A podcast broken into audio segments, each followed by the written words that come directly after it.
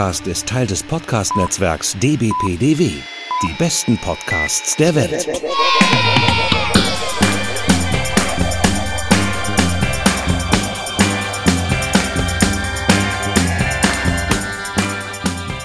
Herzlich willkommen beim I&U-Gespräch. Dieses Mal wieder eine Folge leider, leider ohne Benjamin, aber ich habe einen wunderbaren Gast, nämlich den Markus. Hallo Markus. Hallo. Du warst doch schon mal in einem Podcast, Markus? Nee, ist eine Premiere. Nee, ja, sehr cool. Auf jeden Fall. ja, sehr schön, dass du da bist. Es war so ein bisschen auch ja, dein Vorschlag, dass wir über die folgenden Themen ja mal in einem Podcast reden könnte. Ja, Ja. kann sein, dass du auf mich, auf mich zugekommen bist. Ich weiß, weiß nicht mehr Auf genau. jeden aber Fall irgendwie, wir kamen äh, zusammen. Haben auf wir jeden festgestellt, dass wir beide ein Interesse haben, mal über Sid Mead zu reden, den großen äh, Visual Futurist und Genau. äh, vielleicht einen der bedeutendsten äh, Konzeptdesigner. Ja, überhaupt, vor allen Dingen im Science-Fiction-Bereich ja. und ähm, überhaupt im Filmbereich. Nicht Und- auch, ja. Über Simon Stollenhag reden wir noch. Genau. So, im zweiten Teil. Simon Stollenhag, dem ähm, zeitgenössischen schwedischen Grafikdesigner, der Ist ja auch irgendwie Concept Art, Ja. also sowas in die Richtung, ja. Der auch Genau. relativ erfolgreich damit geworden ist über die letzten paar Jahre. genau und Ja. der jetzt halt, äh, also jetzt vor kurzem ist seine Serie oder die auf seinen Werken basierende Serie Tales from the Loop erschienen, Genau. die wir auch ein bisschen besprechen wollen. Jo. Aber jetzt reden wir erstmal über Sid Mead. Äh, den kennt man ja vor allen Dingen durch Blade Runner. Ja, ich denke, wenn man Blade Runner gesehen hat, dann hat man schon ziemlich viel von Sid Meads Arbeit gesehen. Ähm, ich glaube, jeder, der in unserem Alter ist äh, und irgendwie sich mit Science Fiction beschäftigt hat, hat irgendwann mal irgendwas von ihm im Film gesehen, ohne zu wissen, wer das ist. Aber Ja.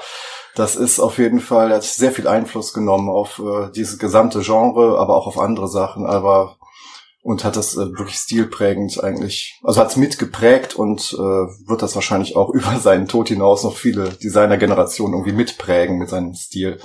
Das finde ich halt gerade auch so interessant, dass äh, viele, also gerade diese Konzeptdesigner so prägend sind, aber eben ganz oft, man weiß nicht, woher das kommt. Wer sind diese Leute? So, die stehen Ja. halt nicht so im Vordergrund. Bei, klar, bei Blade, Blade Runner, man kennt Ridley Scott. So, Ja, ja, sicher. aber nur die, nur die Nerds, sage ich jetzt mal so, wissen Ja, halt, so. wer Sid Mead ist. Ja, genau. Und dabei war mein Eindruck jetzt auch nochmal, wie du auch gerade sagtest, ähm, Sid Meads Werke haben so auch ein, ein, ähm, ein Bild von der Zukunft geprägt. Jetzt sowohl irgendwie im utopischen als auch im dystopischen Sinne. mhm. Also wenn Ja. man sich die Zukunft vorstellt, oder ich sag mal so, so wie, ja, du sagst ja auch gerade, wie wir aufgewachsen sind, äh, wenn wir irgendwie, oder ich sag jetzt, spreche mal von mir, wenn ich irgendwo in einem Sachbuch geblättert habe als Kind, ja, äh, und da war irgendwas über die Zukunft, dann waren das so diese futuristischen ähm, Szenarien und das war alles so irgendwie Sid Mead-mäßig. Ja, es gibt viele Illustratoren, die sich an ihm, äh, glaube ich, auch orientiert haben. Ja. Auch, ja, so, es gab früher auch so Jugendbücher, glaube ich, die immer solche Geschichten auch mit drin hatten, irgendwie so mit so Geschichtssammlungen, wo auch immer so Bilder drin waren. Das Ja. war auch schon, das sah, man sah so ähnlich aus, aber man wusste, wo die, wo das herkam irgendwie, diese, dieser Stil, ja. Genau. denke, ja. ja, ein Stichwort ist ja vielleicht ähm, Retrofuturismus, den wir vielleicht Fall. auch noch, äh, auf den wir vielleicht auch noch kommen. Mhm. Und ähm, ja, wie wollen wir jetzt vorgehen? Vielleicht erstmal, wie wir es traditionell machen, ein bisschen biografisch. Da hast du ja was, Ja, würde ich sagen, ne? vorbereitet. Ja. Also ähm, Sid Mead wurde 1933 geboren in Minnesota. Der Vater war irgendwie ähm, Pfarrer. Ja. Seine, seine Mutter war, glaube ich, Organistin. Ja. Aber der muss wohl ziemlich äh, locker und offen gewesen sein, hat den Sohn auch immer mit äh, hier Flash Gordon und solchen Comics Ja. irgendwie ähm, äh, versorgt. Und es war wohl auch schon früh zu erkennen, dass bei ihm und seinem Bruder schon irgendwie so eine Fantasieader angelegt ist. Er war, waren wohl immer, er meinte auch immer, die anderen Nachbarskinder, die wären alle langweilig. Also es war, Er saß zu Hause und hat gezeichnet. Genau, ne? genau. Ja. Hat damals schon irgendwelche Autos, irgendwelche Lastkraftautos gemalt Mhm. und sowas, äh, solche Sachen. Das war halt Ende 30er, Anfang 40er. Ja, und ähm, hat wohl auch zwischendurch, als er in der Highschool war, hat er wohl auch gegen Geld die Hunde anderer Leute gezeichnet und hat sich damit Ach, sein Lunch, hat sich sein, sein Mittagspausengeld Ja. irgendwie damit verdient. Das fand ich auch ganz putzig, Geil, ja. das erzählt er in dem Interview auch. Ähm, ja, und äh, generell aufgrund seiner Befähigung ist er, ähm, äh, ist er dann nach äh, LA an dieses Art Center. Ja. Ich glaube, er hat vorher, vor dem Studium sogar schon für ein Zeichentrickstudio gearbeitet. Stimmt, er hat so oder? Backgrounds und sowas Ja. gemacht. Ja, genau, das kann, ja, richtig, genau. Ich, so Background, Comiczeichnen hat er Mhm. so, so ziemlich viel gemacht und dann Ja. hat diese Background äh, Art und sowas hat er gemacht. Richtig. Und dann, ich glaube, es war aber noch ein Militärdienst, dann nach Kalifornien Ja. gegangen, ist an dieser, ähm, an dieses äh, Art Center LA, wo er dann halt seine Ausbildung gemacht hat, wo er die ganzen Techniken gelernt hat und wie man Mhm. effizient irgendwie grafisch was darstellt. Mhm. Im Grunde hat er ja nichts anderes gelernt als wirklich ein Grafikdesigner für Gebrauchsgrafik, wie man es in der Werbung braucht und Mhm. sowas. Das ist ja sozusagen eigentlich das, wo, was jetzt so der eigentlich der Anfang ist, was ja auch teilweise sein, hinter, äh, womit er sein, seinen Aus, Ja, also sein, hat. sein zweites Standbein Ja, eigentlich. Auf, ja, auf jeden ja. Fall.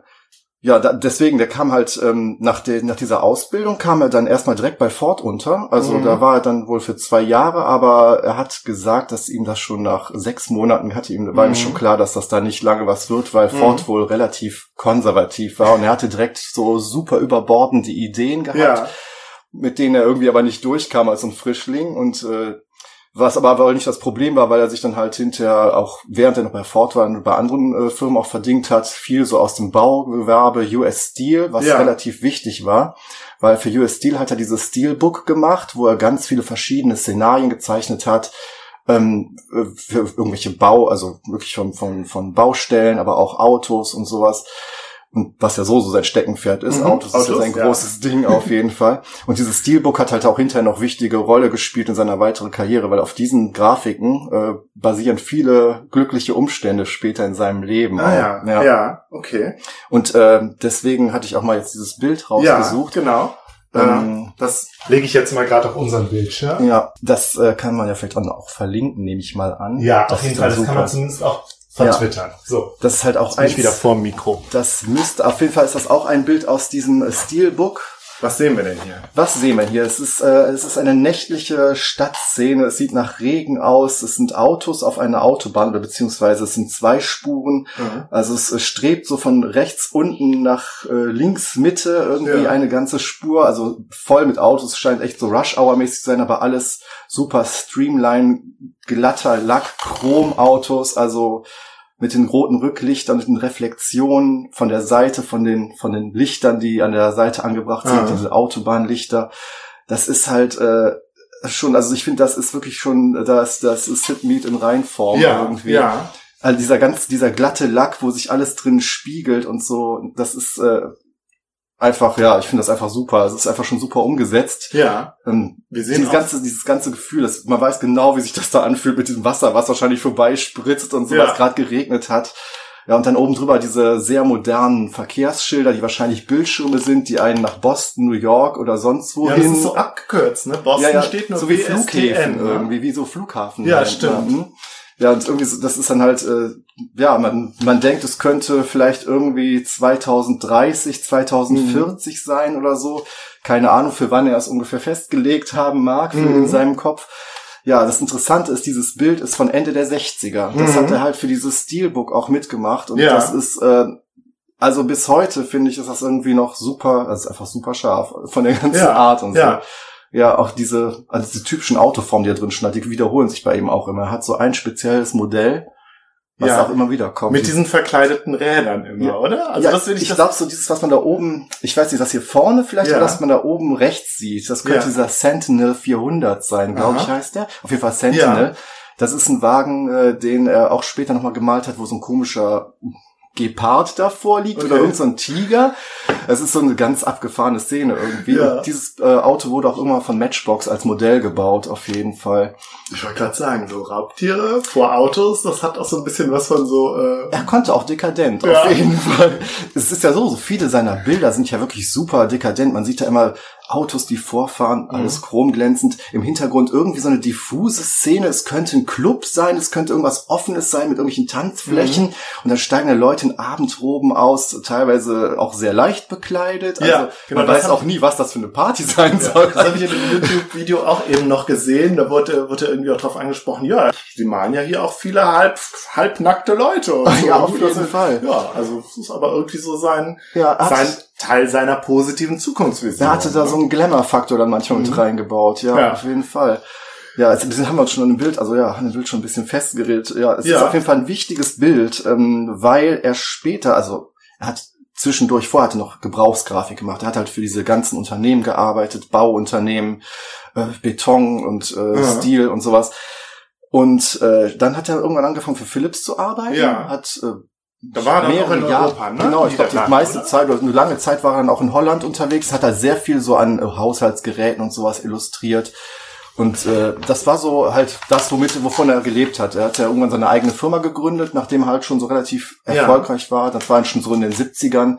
Er hat ja irgendwann in Chicago seine Firma gegründet und ist dann Ende der 70ern halt auch nach äh, Kalifornien gegangen. Hat er denn ähm, jetzt vor allen Dingen halt Illustrationen gemacht für quasi für Prospekte? Ja. Oder hat er auch die Dinge selbst designt? Ich denke, so Industriedesign-mäßig nicht. Nee, ich glaube, also was man so gesehen hat von diesen Ja. Philips-Sachen, hat dann so chromglänzende Toaster und diese ganzen Ja, genau, der was, Toaster, Was ja. man so für Ja. einen Haushalt braucht, also alles schön illustriert. Das ist halt, die, das habe ich so aber auch nie rausgefunden. Mhm. Also er hat halt vielleicht, ich habe immer so das Gefühl, er hat Sachen dargestellt, die man machen könnte. Ja. Der hat halt immer wie so ein Image, wie so, so PR-mäßig Ja. irgendwas. So, das, das ist so unser, unsere Vorstellung, äh, was wir machen können. Ne? Also so wie auch Autohersteller immer solche Konzeptautos machen, die niemals verkauft werden. Ja. So habe ich das Gefühl, dass er oftmals auch Was einfach ich als Sachen Kind immer so toll fand. Ja, super ich fand es dann immer so schade, wenn diese also Autos, dann gab es vielleicht mal einen Prototypen, Ja. aber dann wurden die nie gebaut. Ich habe das nicht verstanden. Ich habe gedacht, ich sehe diese Autos. Ja. Also ich weiß, eine Schulfreundin von mir hatte so ein Buch. Ja, mit diesen, mit so Autos. Ja. Mit so Zukunftsautos. Und dann dachte ich, aber warum werden die denn nicht gebaut? Ja. Die werden einfach nicht gebaut, weil dann kommt irgendjemand dann doch, äh, äh, keine Ahnung, in der, in der Produktion auf die Idee, ähm, also so stelle ich mir das naiv vor. Nee, wir können das nicht so futuristisch machen, weil letztlich ja, ja. kaufen das Du musst ja immer die. Glockenkurve, musst immer die Mitte von der Glockenkurve bedienen, was die Gesellschaft so angeht. Du Ja. kannst ja nicht so außergewöhnliche Designs machen. Ja, und Außer das- Tesla, die machen es das- aber. Das findest du? Ich finde, ja gut, Ja, diesen neues Ding, auf jeden Fall. Ich finde ja den, den, diesen normalen Tesla finde ich ja auch überhaupt nicht. Ich finde den ja so total ein langweilig. Sehr, ja, ist auch so ein konservatives Ding Ja. eigentlich, aber. Ja. Ähm, eine Sache wollte ich noch sagen. Wir, äh, wir sind ja auch unter anderem ein Kunstpodcast und ähm, er hat wohl auch mal auf der Documenta ausgestellt, Richtig, 1973 Ja. und auch mit äh, Konzepten für ein äh, selbstfahrendes Auto. Okay, ich habe das nur gelesen, Ja. dass er auf der Dokumentar ausgestellt hat. Also ich habe nichts darüber jetzt gesehen. Aber auch nur war. in so einem, ich, jetzt auch nicht mehr, aber auch nur in so einem Rahmen von so utopischen Design, so ein Panel irgendwie, Mhm. und da hat er wohl was beigesteuert. Ja, hat ja genug Material schon Ja. gehabt zu dem Zeitpunkt. Und ne, wir sagten ja eben schon Autos und selbstfahrende Autos, also Mhm. das, was ja heute auch in aller Munde ist, da war er wohl auch einer der Vordenker. Stimmt, da gibt's ja dieses, ähm, ich weiß nicht, habe ich dir einen Link von dem Video weitergeleitet, wo er bei dieser Autosendung ist? Äh, das weiß ich nicht, ob das das... Da gab's nämlich eine Sendung irgendwie, das war irgendwie 2006 oder Ja. sowas. Da erzählt halt auch, weil der Moderator dieser Sendung hat Ja. ihn das letzte Mal irgendwie 1980 getroffen. Ja. Da waren sie auf irgendeiner Party und da hat er ihm schon erzählt, ja, also irgendwann wird es mit den Autos so sein wie mit dem Pferd. Ähm, du bist du besoffene Cowboy, steigst auf dein Pferd und dein Pferd bringt dich nach Hause. Also so in diesem Stil, äh, auf jeden Fall äh, würden die Autos dann in 20, 30 Jahren auch unterwegs sein. Also hat dann noch ein bisschen dau- gedauert, aber könnte man theoretisch ja heute schon so machen. Ja, Und er wusste das damals schon. Und auch Autos als Service und nicht mehr als Eigentum. Das war ihm damals auch schon bewusst, dass das halt nicht immer so sein wird, dass jeder sich ein Auto kauft, sondern ein Auto benutzt zum Ah, Beispiel. ja. Also hat er schon drüber nachgedacht. Also, also wir sehen auf jeden Fall, er war jetzt nicht nur ein, ein ähm, äh, Visionär im Film quasi, sondern hat halt auch tatsächlich äh, Dinge, also reale Dinge, ja, vorhergesehen oder inspiriert. Und ich vermute Fall. in der Industrie, also in der Autoindustrie jetzt zum Beispiel, wurde das halt auch äh, begierig angenommen. Als, Ja. als, als Ideengeber. Also ich mal euch das mal, dann könnt ihr euch vorstellen, wie eure Produkte vielleicht in zehn Ja. Jahren aussehen. Dann wisst ihr, wo es hingeht. Also längerfristig. Und das war ja damals dann auch nochmal so eine Zeit, und da kommen wir vielleicht nachher auch nochmal drauf, bei Stollenhag, eine der Zukunft sehr zugewandte, Ja, auf zukunftsoptimistische Zeit, Ja. so 50er bis 70er. ja, ja, so. so. das ganze Space Age durch. Ja. Ja. ja. ich denke, was ihn aber auch unterscheidet von anderen Grafikern seiner Zeit, ist, dass er wirklich dann diese Sachen nicht als einzeln genommen hat, sondern das immer in einem gesamten Kontext gedacht Ja. hat. Also die Sachen stehen nie für sich. Das ist immer so, er baut sich in seinem Kopf eine komplette Welt, wo das dann alles plausibel Ja. irgendwie, das, das sieht man dann so und man möchte eigentlich sofort in diese Szenerie reinsteigen und äh, kann sich vorstellen, sich da drin zu bewegen irgendwie. Es ist so, Genau, also er malt jetzt nicht nur das Auto, sondern Nee. das Auto steht, wie du eben schon sagtest, vor einem Club zum Beispiel Ja. oder wie wir jetzt gerade gesehen haben, fährt eine Straße lang.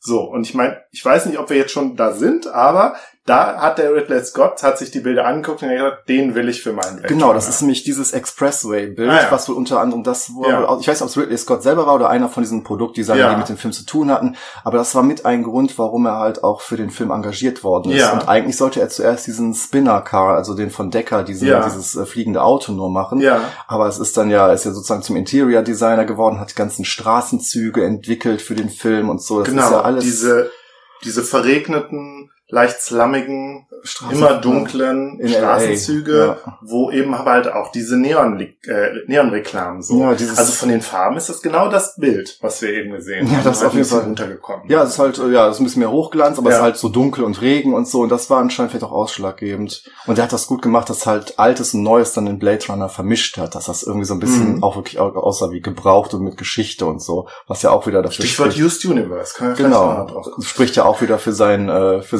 seinen äh, gesamtheitlichen Ansatz, dass das nicht alles nur neu ist, sondern man hat ja eine Geschichte und es baut aufeinander auf. Und deswegen hast du alte Sachen, die irgendwie überlagert sind mit neuen Mhm. Sachen und Kabeln und modernem Gedöns. Also so, ja. Ähm, wir hatten ja bis jetzt äh, eher tatsächlich dafür da, darüber gesprochen, dass er so einen sehr positiven Blick auf die Zukunft hat. Ich glaube, den Mhm. hat er sich auch weitgehend behalten.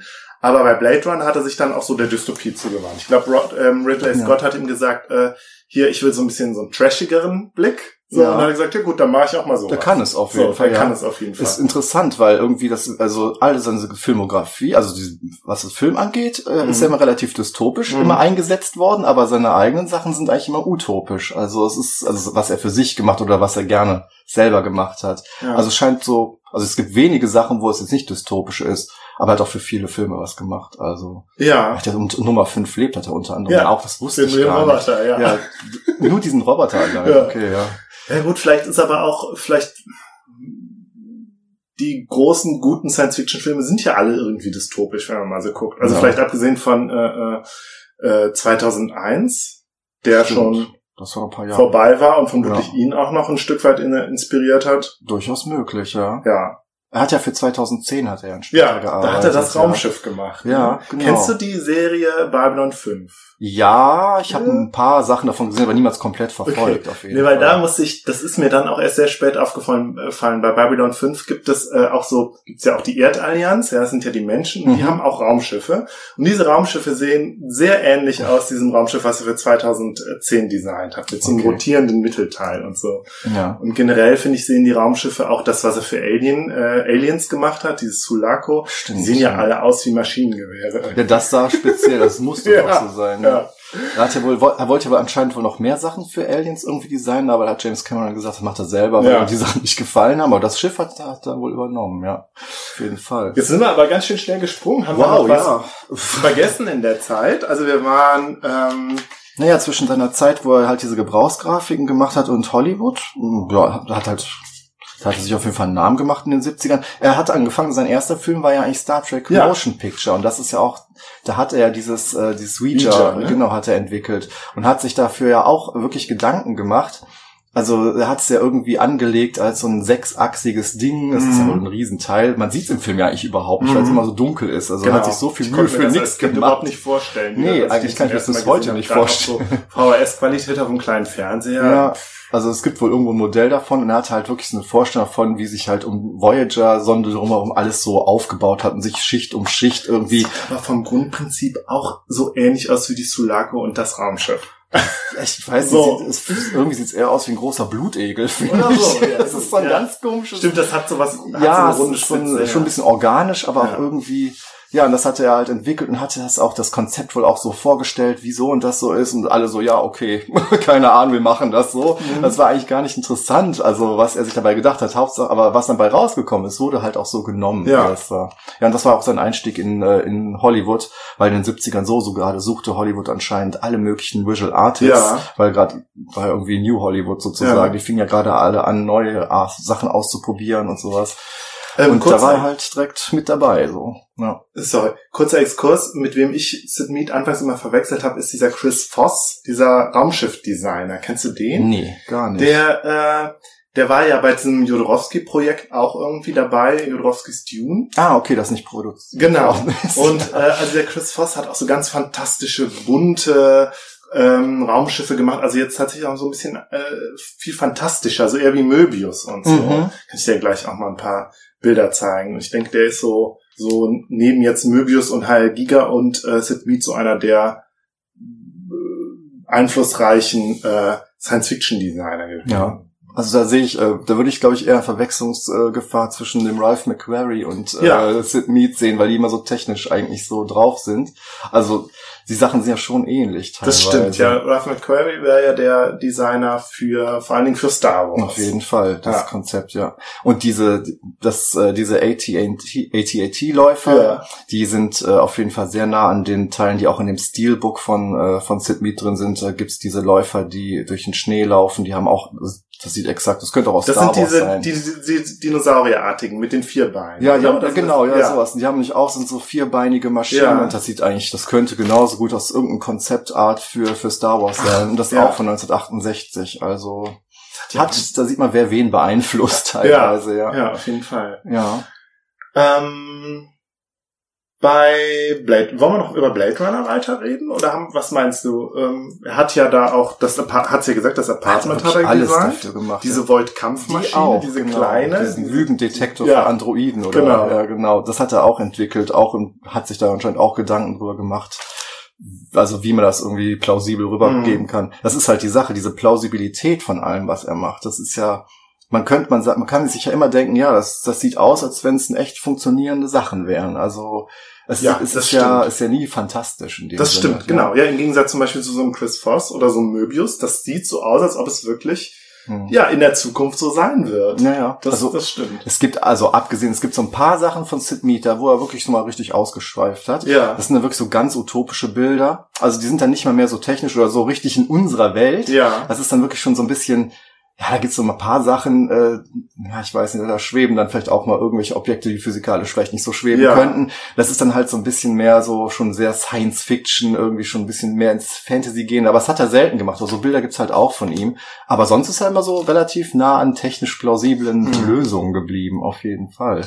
Ähm, Ja. das, das äh, wollte ich eben schon gesagt haben. Wenn ich an äh, Sid Mead denke, muss ich immer an diese Räder eben denken, jetzt von Motorrädern oder, oder äh, Autos, die halt, wo man die Achsen nicht sieht. Weißt du, was ich meine? die so, so eine Verkleidung sind, ja. haben. Das Genau. ist ja bei diesem Decker-Spinner Ja. ist das ja auch so. Ja. Ja. stimmt. Also auch generell, ja, da hat er oftmals so einfach hinten vielleicht einfach so, das äh, überdeckt ist von dem gesamten Gehäuse, von der Karosserie. Ja, es war ihm anscheinend irgendwie wichtig, dass man Räder nicht immer unbedingt sieht. Und wenn, dann müssten so schöne Chromfelgen haben, auf jeden Fall. Ja, und äh, fliegende Autos ja sowieso, äh, da war er vielleicht eher derjenige, der überhaupt sich das mal so, der das so in, die Welt gesetzt hat, das Konzept. Das hat er auf jeden Fall für Blade Runner. Ich glaube, wenn man mal so eine Sachen sieht, hat er es früher. Hat, also grundsätzlich hat er sich ja viel mit Autos beschäftigt. Er ist ja ein großer Autonah.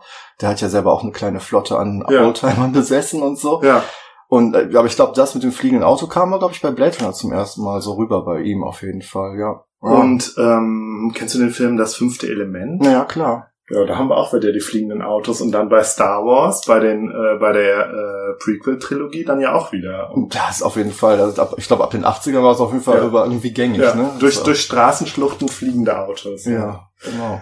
Ähm, vielleicht der zweite, neben Blade Runner, der zweite große Film, an dem er ja beteiligt war, ist Tron. Ja. 1982. Genau, der Und erste Film mit CGI und so, Ja. wo man sich noch gar nicht angucken konnte, was man produziert, weil das alles berechnet wurde und dann sah man erst die Bilder Ach krass, ja. Die haben immer nur Koordinaten eingegeben irgendwie und, und, mussten sich dann erstmal rendern lassen. Das waren Also- krasse Zeiten damals. Ein Film, wo die äh, Plot-Bildschere sehr weit auseinander geht. Ja, das der, Der- oh, der ist nett anzugucken, ne? Aber man, Also ich finde den visuell total das beeindruckend. ist wie ein Rosamunde Pilcher-Film, ist nett anzugucken, aber man kann auch einen Ton ausmachen eigentlich. Ja.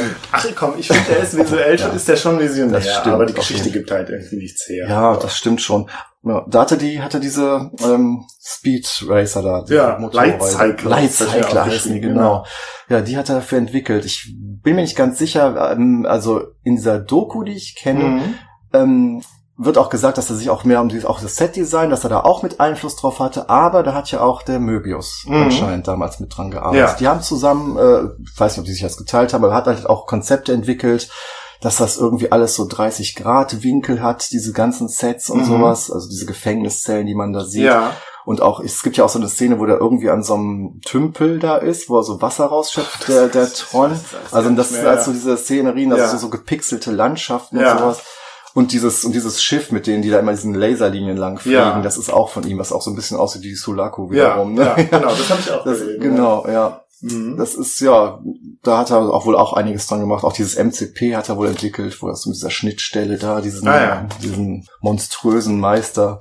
Ja, aber es ist schon, schon wie sich so zwei Genies, also er jetzt und Möbius, so Ja. gegenseitig befruchtet haben und dann tatsächlich so ein, so ein visuell, also ich, ich bleibe dabei, so visuell krass beeindruckenden, wegweisenden Film halt gemacht Auf haben. jeden so. Fall, das ist ja bis heute, also Ja. kann man sich immer noch gut angucken. Auf jeden ja. Fall, ja. ja. Ähm, ja, du sagtest ja auch eben schon, er war noch an ein paar anderen Filmen beteiligt, hat er so manches dann so mitdesignt Ja. oder war Inspirator. Ja, hat halt, äh, ja, auf, anscheinend hat er wohl immer so mal wieder kleinere Elemente in äh, Filmen gemacht. Anscheinend auch Mission Impossible gibt's wohl auch Ja. irgendwo ein Gerät entwickelt, wo irgendwie so ein Gesicht gedruckt wird, irgendwie so eine Maske oder sowas. Den Film habe ich gar nicht gesehen. Ich kenne nur den Ausschnitt, was zum Beispiel so, also er hat immer so kleinere Elemente für Filme auch entwickelt. Also immer wenn es irgendwie um so Industriedesign oder Ja. sonst was ging, also irgendwelche Maschinen zu erstellen. Elysium zum Beispiel. Ja, und da war er letzten- nochmal richtig als Production Designer. Ja, und das sieht man auch voll. Großes Und da gibt's bei der nicht Raumstation Ja. vermutlich, oder? Genau, ja, ja, auf jeden Fall. Ich denke mal wahrscheinlich nicht nur, vielleicht auch Ah. diese Flugmaschinen, die die da benutzen, Ja. die, diese noblen Karossen, die sehen nämlich ziemlich so aus wie seine Autos sonst auch. Ja, das ist schon lange her, dass ich den gesehen Ja, habe. ne? Ähm, und da hat er auch, ich finde auch diese Raumstation, das, da greift er auch wieder zurück auf Sachen, die er auch schon in den 60ern, so 70ern gemacht hat. Es Mhm. gibt auf jeden Fall auch Bilder von Raumstationen, da sieht man es genauso. Man hat innen drin halt so eine sehr luxuriöse Ausstattung. Man Ja. hat irgendwie Säulen und Streben, die irgendwie ein bisschen durchbrochen sind und dann sind da Grünpflanzen drin und sowas. Und da gibt's halt auch wirklich Bilder von solchen Zentrifugalraumstationen, wo man Ja, das so ja sieht. Und man sieht das voll, dass das Sid Mead ist Ja. in dem Film. Es ist schön, dass das irgendwie so in seinem späten Werk nochmal so rauskommt. Das ist ja schon einer der letzten Filme, wo er noch damit gearbeitet hat. Ist ja Mhm. nicht so alt. Wann ist der Elysium? Weiß ich gerade Oh, gar nicht. Keine Ahnung, Jahre. 2014 Wahrscheinlich oder so. sowas. Ja. Keine Ahnung. Ich weiß auch nicht. Ja. Ähm, aber diese Raumstation. Und ich weiß noch ganz genau, als ich, wenn ich als Kind mir solche Weltraumbücher durchgelesen habe und da diese Bilder waren, dann stand da immer Raumstation, wahrscheinlich wird das so 2000, wenn wir diese Ja, Raumstation ist ja leider nicht Ja, so gekommen. ist leider Man hat so andere gekommen. Entscheidungen Ja. getroffen und hat einen Space Shuttle gebaut stattdessen. Ja, ja und irgendwann dann gar nichts mehr, sondern die Technologie floss, also die, das, das Know-how floss dann halt äh, vor allen Dingen in die Smartphones. Ja, aber kann ja alles noch werden, vielleicht ich weiß irgendwann nicht, ja, ich Offensichtlich ja haben wir ja genug Geld für alles. Ich bin da ja nicht so optimistisch, ja. Ja, mal abwarten. Aber ja, das ist auf jeden Fall diese diese diese Zentrifugal ähm, auch immer gerne von der NASA illustriert und Ja. hat das aber noch mal ein bisschen hat noch mal so einen kleinen Glamour Tick mit reingebracht. Das ist so ein bisschen mehr nach äh, ja, Stimmt, Glamour da könnte man vielleicht als reiche Person noch mal hinreisen Ja. so in etwa. Ja, die das Leute, ist nicht nur ist- technisch. Ja, das ist, ja, das ist schon so ein, so ein 60er Jahre äh, Blick irgendwie auf das gute Leben, dass er da so mit ja, rein. auf jeden Fall. Also das ist So wirklich ein bisschen Pulp-Ästhetik. ja, Ja. Das ist bei vielen Bildern auf jeden Fall wirklich so. Es ist, gibt immer so Szenarien, wo wirklich sehr viele, wo wirklich sehr glamouröse Menschen Ja. rumlaufen vor irgendwelchen Szenarien, die man gar nicht wirklich erkennen kann. Aber es ist, äh, ja, es ist immer wieder, immer wieder schön zu sehen. Ja. Dieser Glamour-Faktor hatte noch einige andere Jobs eingebracht, die ich relativ kurios finde, aber Ja. die ziemlich cool sind. Der hat zum Beispiel für den, ähm, hat zum Beispiel für King Fahd, also den König von Saudi-Arabien, hat er eine 747 designt. Ach, krass. die Innenausstattung. Also war, als Ach. Interior Designer war er auch äh, unterwegs. Ja. Das war ein Job, den er gemacht hat. Das war aber auch, das sieht dann auch wirklich so aus, also orientalisch, dekadent, also viel Gold und Polster und es sieht einfach krass dekadent Ja, aus. geil. Also es ist wirklich super, also wahrscheinlich, ich weiß nicht, ob die jemals so ausgebaut worden sind.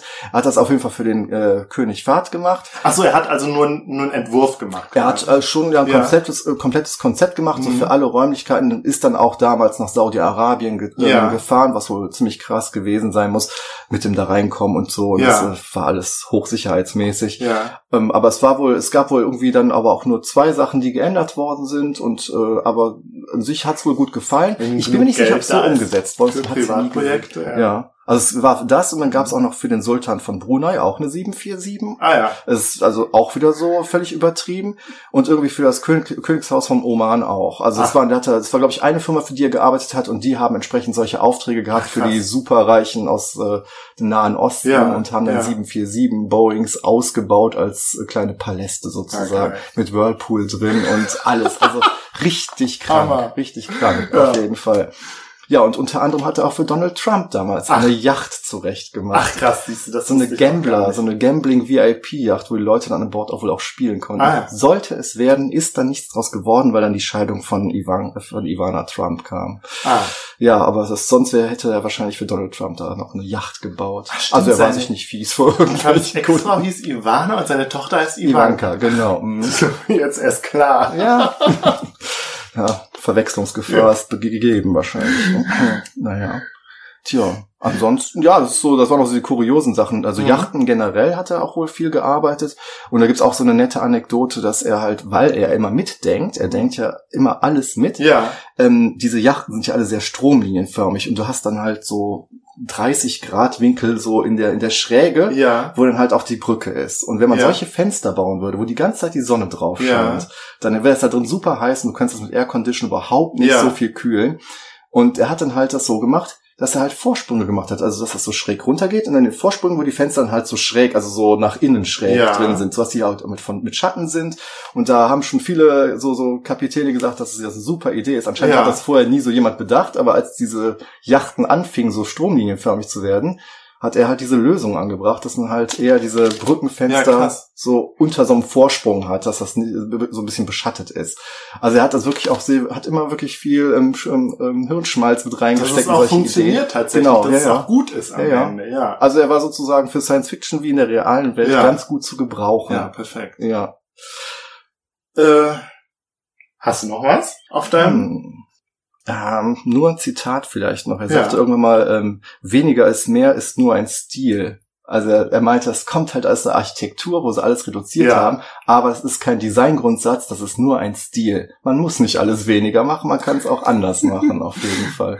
Ja, obwohl er ist ja schon, also das, so ich finde, so klare Linien und so, das hat er ja schon auch alles. Klar, also ist jetzt nicht unbedingt einer, der jetzt nur äh, irgendwie, ja, ich meine, nee, das wird dem ja auch nicht widersprechen. Nö, Das, eigentlich äh, nicht. Ja. Also seine Autos, klar, es ist immer schon relativ Mhm. äh, glatt und technisch, aber Mhm. wenn man auch manchmal so sieht, ähm, er hätte ja zum Beispiel, ich glaube bei 2010 hat er auch irgendwie eine Brücke oder sowas designt. ja, ich, das ähm, auch das Innere der, des Genau, ja, ja, und das ist, äh, das sieht ja auch nicht alles ganz glatt geleckt aus. Das sind halt auch die Geräte, die so rausgucken Ja. und so, dass es wirklich so aussieht, dass man die austauschen könnte und so. Das ist, manchmal ist das ja vielleicht auch einfach besser, so ein bisschen, also das nicht alles so Star Trek The Next Generation zu machen, sondern einfach auch ein bisschen so, ja, modular und Ja, wo du sagst, es ist einfach mitgedacht, wie es tatsächlich sein könnte. Ja, genau. Und ja, dann auch letztlich dadurch überzeugend ist. Ja. Mhm.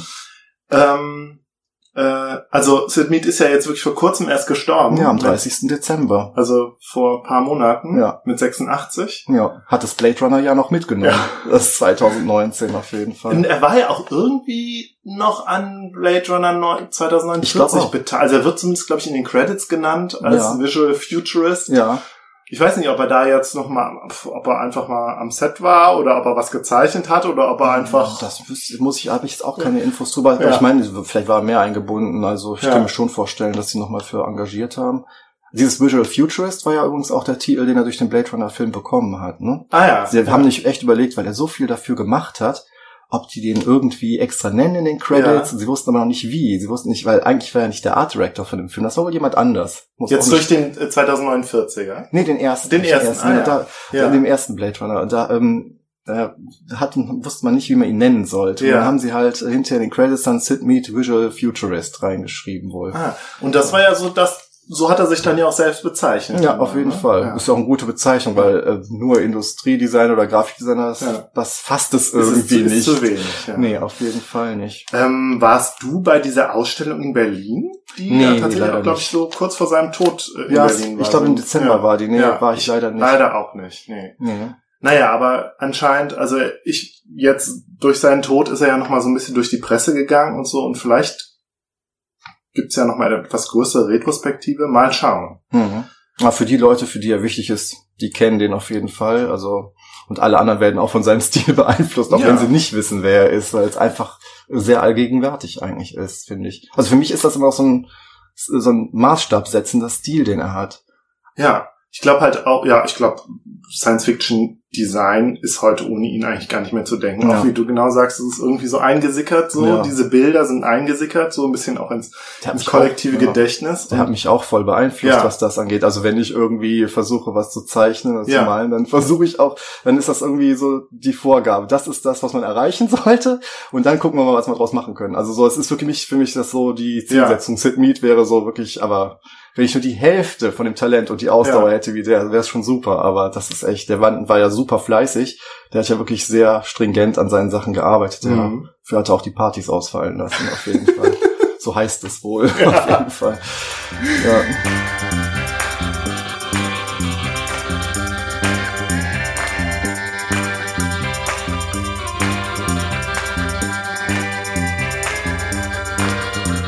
Jo, im zweiten Teil reden wir über Simon Storlenhag, den äh, schwedischen Künstler, der jetzt durch seine Amazon-Serie vielleicht nochmal so einer öffentlich, größeren Hype. Öffentlichkeit bekannt wurde. Ja. Wir haben jetzt eben im Zwischengespräch mal überlegt, wie wir auf ihn aufmerksam wurden und wir waren uns beide gar nicht mehr so ganz sicher. Irgendwie ist der so äh, in unsere Aufmerksamkeit äh, geploppt, irgendwie übers Internet, Ich- ja, Instagram oder so. Ich vermute vielleicht auch über irgendwelche Pinterest-Boards, man sich mit Ja. äh, futuristischen Illustrationen oder sowas beschäftigt, dann sind auf einmal Bilder von dem da gewesen. ja. Und der hatte die ja anscheinend, glaube ich, auch früher erstmal so lose veröffentlicht. Aha. Ja, mittlerweile hat er eine vernünftige Seite, wo das alles immer so dokumentiert, was er macht. Ja, Aber woher genau, keine Ahnung. Ist das vielleicht auch so drei Jahre her oder so? Wo ich, oder Ich weiß es auch nicht. Vier? Ich folge ihm bei Twitter. Bei Instagram Ja. bin ich ja gar nicht. Und ähm, ja, vielleicht, ja, lass uns auch mal äh, so gründlich von Anfang an Genau. uns der, dem. Thema, dem Thema nähern. Genau, das mach, übernehme ich jetzt. Also Simon Stornhag ist 1984 geboren.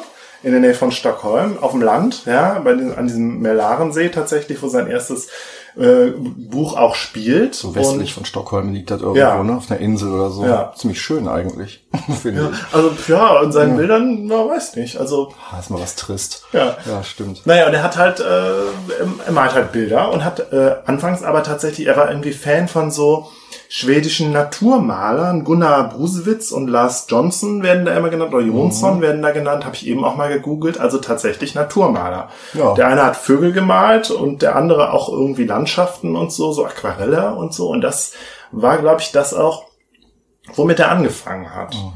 Und ähm, er hat sich aber auch immer, ja, klassisch, auch äh, für so Sci-Fi interessiert und ist dann irgendwann auf äh, Sid Mead gestoßen unter anderem Stimmt, und auf ein Einfluss Ralph. McQuarrie, Ja, genau. den Star Wars äh, maßgeblichen Star Wars Designer.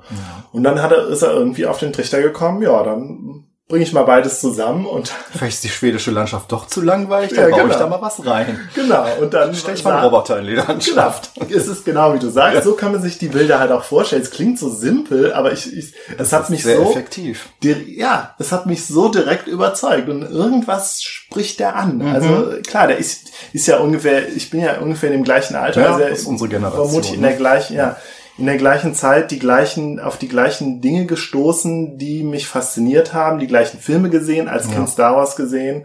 So mag das bei ihm auch irgendwie gewesen sein. Ja, und dann hat er halt äh, seine Landschaften gezeichnet. Ja. Und jetzt auch, das sind jetzt auch nicht unbedingt die schönsten äh, Bullerbü, Bullerbü Landschaften, so wie man sich klischeemäßig Schweden Das ist vorstellt. halt sehr platt und man hat am Horizont immer ein paar Bäume. Ne? So im Genau. Ist ja mal sehr, sehr Ja. plan, die Gegend Ja. da anscheinend. Ja. Ja.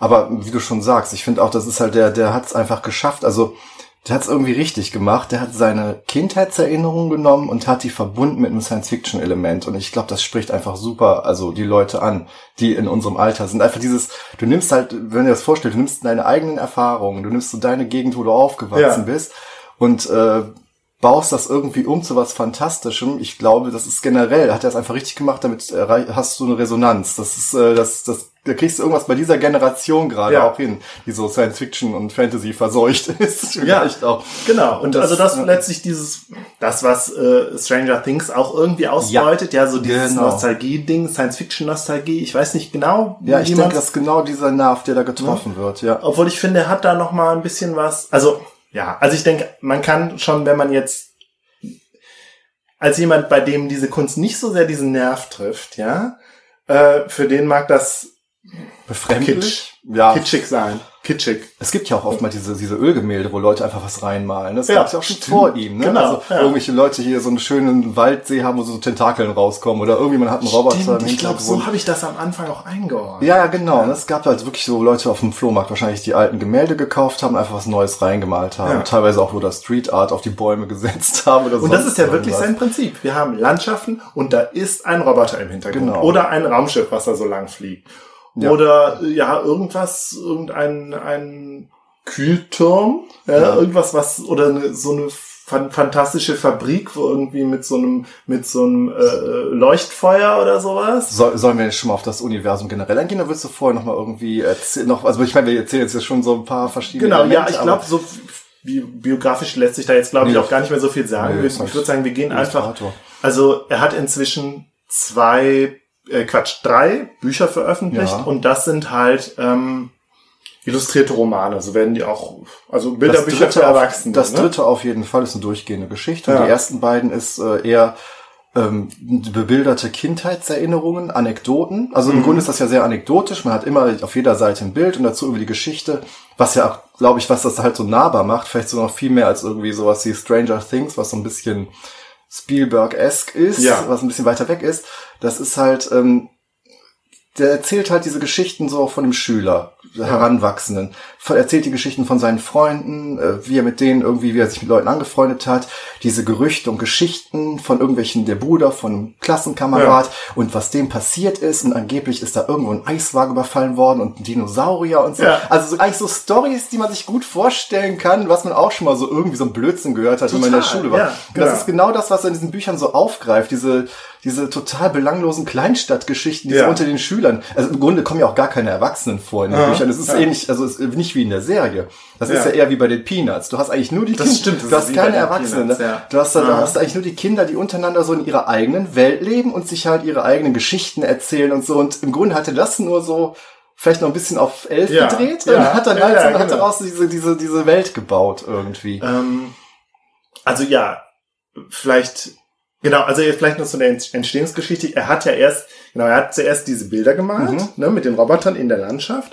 Und dann sind ihm irgendwie die Geschichten gekommen. Oder er hat auch, der hat die gepostet und dann sind Stimmt. Reaktionen dazu gekommen. Kam und dann hat ne? er erst was dazu geschrieben quasi. genau. Und so ist dann, wie, äh, ist das dann so, ja, keine durchgehende Geschichte, aber schon so ein, ein Universum. Ein er hat sich so eine Welt gebaut. So. Mhm. Und das ist halt eine Alternativweltgeschichte, können wir, oder ein Alternativweltszenario, ja. in dem es halt äh, in, den, in den 50ern halt nicht nur die Atomenergie, wie wir sie kennen, halt äh, ähm, aus, äh, ausgebaut wurde oder das irgendwie so die neue Technologie war, die die Welt verändert hat, sondern es ist noch ein bisschen mehr gewesen. Die Menschen haben auch irgendwie die Gravitation beherrscht oder Ja, ich glaube, es ist irgendwas mit Magnet, Magnet, mit Magnetlinien. also das also. Magnetfeld würde irgendwie beherrscht. Und wenn ich das richtig verstanden habe, ist das teilweise auch so, dass es eigentlich nur da im Norden besser funktioniert als am Äquator, weil das Ah, halt ja. mit den Magnetfeldlinien der Welt zu tun hat irgendwie. Und deswegen sind diese Geräte, also das ist ja das Irre. Im Ja. Grunde sieht man ja eigentlich Maschinen, die man heute auch kennt, bloß haben die keine Räder. Genau, Da ist dann ja. Traktor auf dem Feld, aber der hat halt einfach irgendwelche Schilder unten drunter, die ihn halt in der Luft halten, Ja. weil er irgendwie so auf so einem Magnetfeld schwebt. Und das Genau. ist halt so das Irre, das ist also sehr, das ist halt so auch dieses Befremdliche an der Sache teilweise. Also es ist so, man sieht das und denkt sich, es stimmt irgendwo nicht. Also das ist so krass. ja, obwohl irgendwie. ich ja eher tatsächlich das Gefühl hatte, ja, ich kenne das, ich kenne das aus Star Wars. Ja, stimmt eigentlich. Jeden So, Fall. also klar, es ist so, das, das changiert da so zwischen. Ja. Aber es gibt auch ein sehr spezielles Bild in einem, Ja. ich weiß nicht, da sieht man halt ähm, im Hintergrund einen von diesen typischen LTs irgendwie, also Mhm. ein gelbes Teil, was man auch gerne als Wohnmobil benutzt, aber auch Ja. diese großen Dinger. Und vorne das Gerät davor sieht genauso aus, auch so gelb und ähnliche, also wie so ein Mercedes ähm, Ja. halt, ne? Und im Vordergrund ist halt dieser, dieser, dieses auf dem Feld stehende Ding, was eigentlich dieselbe Farbe hat, aber halt keine Räder und unten drunter halt diese, diese ähm, Antigravitationsdinger. Ja. halt diesen, man sieht da direkt, ja, er hat sich an diesen Stil der 80er, hat er sich halt bedient und hat ihn dann halt umgesetzt in so ein Science-Fiction-Gerät. Mhm, hier. Genau das, ja, das ja, meinst genau. du, ja. Und das ist ja eindeutig, dass es im Grunde, ja, es Wir haben halt so einen. VW-Bus, Quatsch, oder so einen Mercedes-Bus ja, genau. und daneben steht das Ganze ähnlich nochmal, aber halt mit so Schwebevorrichtungen. Genau, ja. richtig, auf dem schönen Weizenfeld oder was es Ja. ist, ja. Ja. Ähm, aber lass uns nochmal über das Universum, wie das funktioniert. Ne? Ja. Also wir haben genau, was wir für, für Technologien da haben, die das äh, Leben der Menschen ja auch äh, so verändert haben. Man weiß ja gar nicht so genau, was Nee, das für Technologien sind. Das ist aber es gibt halt, genau, es gibt da einmal diese Schwebetechnologie und dann gibt's halt diesen sogenannten Loop. Und wir haben ja Genau. den Namen noch gar nicht genannt. Das Buch heißt Tales from the Loop, genau wie die Serie. Und der Loop ist halt so ein großer Teilchenbeschleuniger. Sowas wie ein Teilchenbeschleuniger irgendwo unter dieser Insel oder dieser Inselgruppe Ja. westlich von, Schwe äh, von, von Stockholm. Also eine größere Anlage, die vom Reichsenergieministerium Genau, irgendwie auch- genau ähm, betrieben wird. Zumindest in den 80ern, im Ja. ersten Buch, also zwischen 1985 und 94. So Ja. ist das ja in dieser Parallelwelt angesiedelt in dieser Genau. Zeit.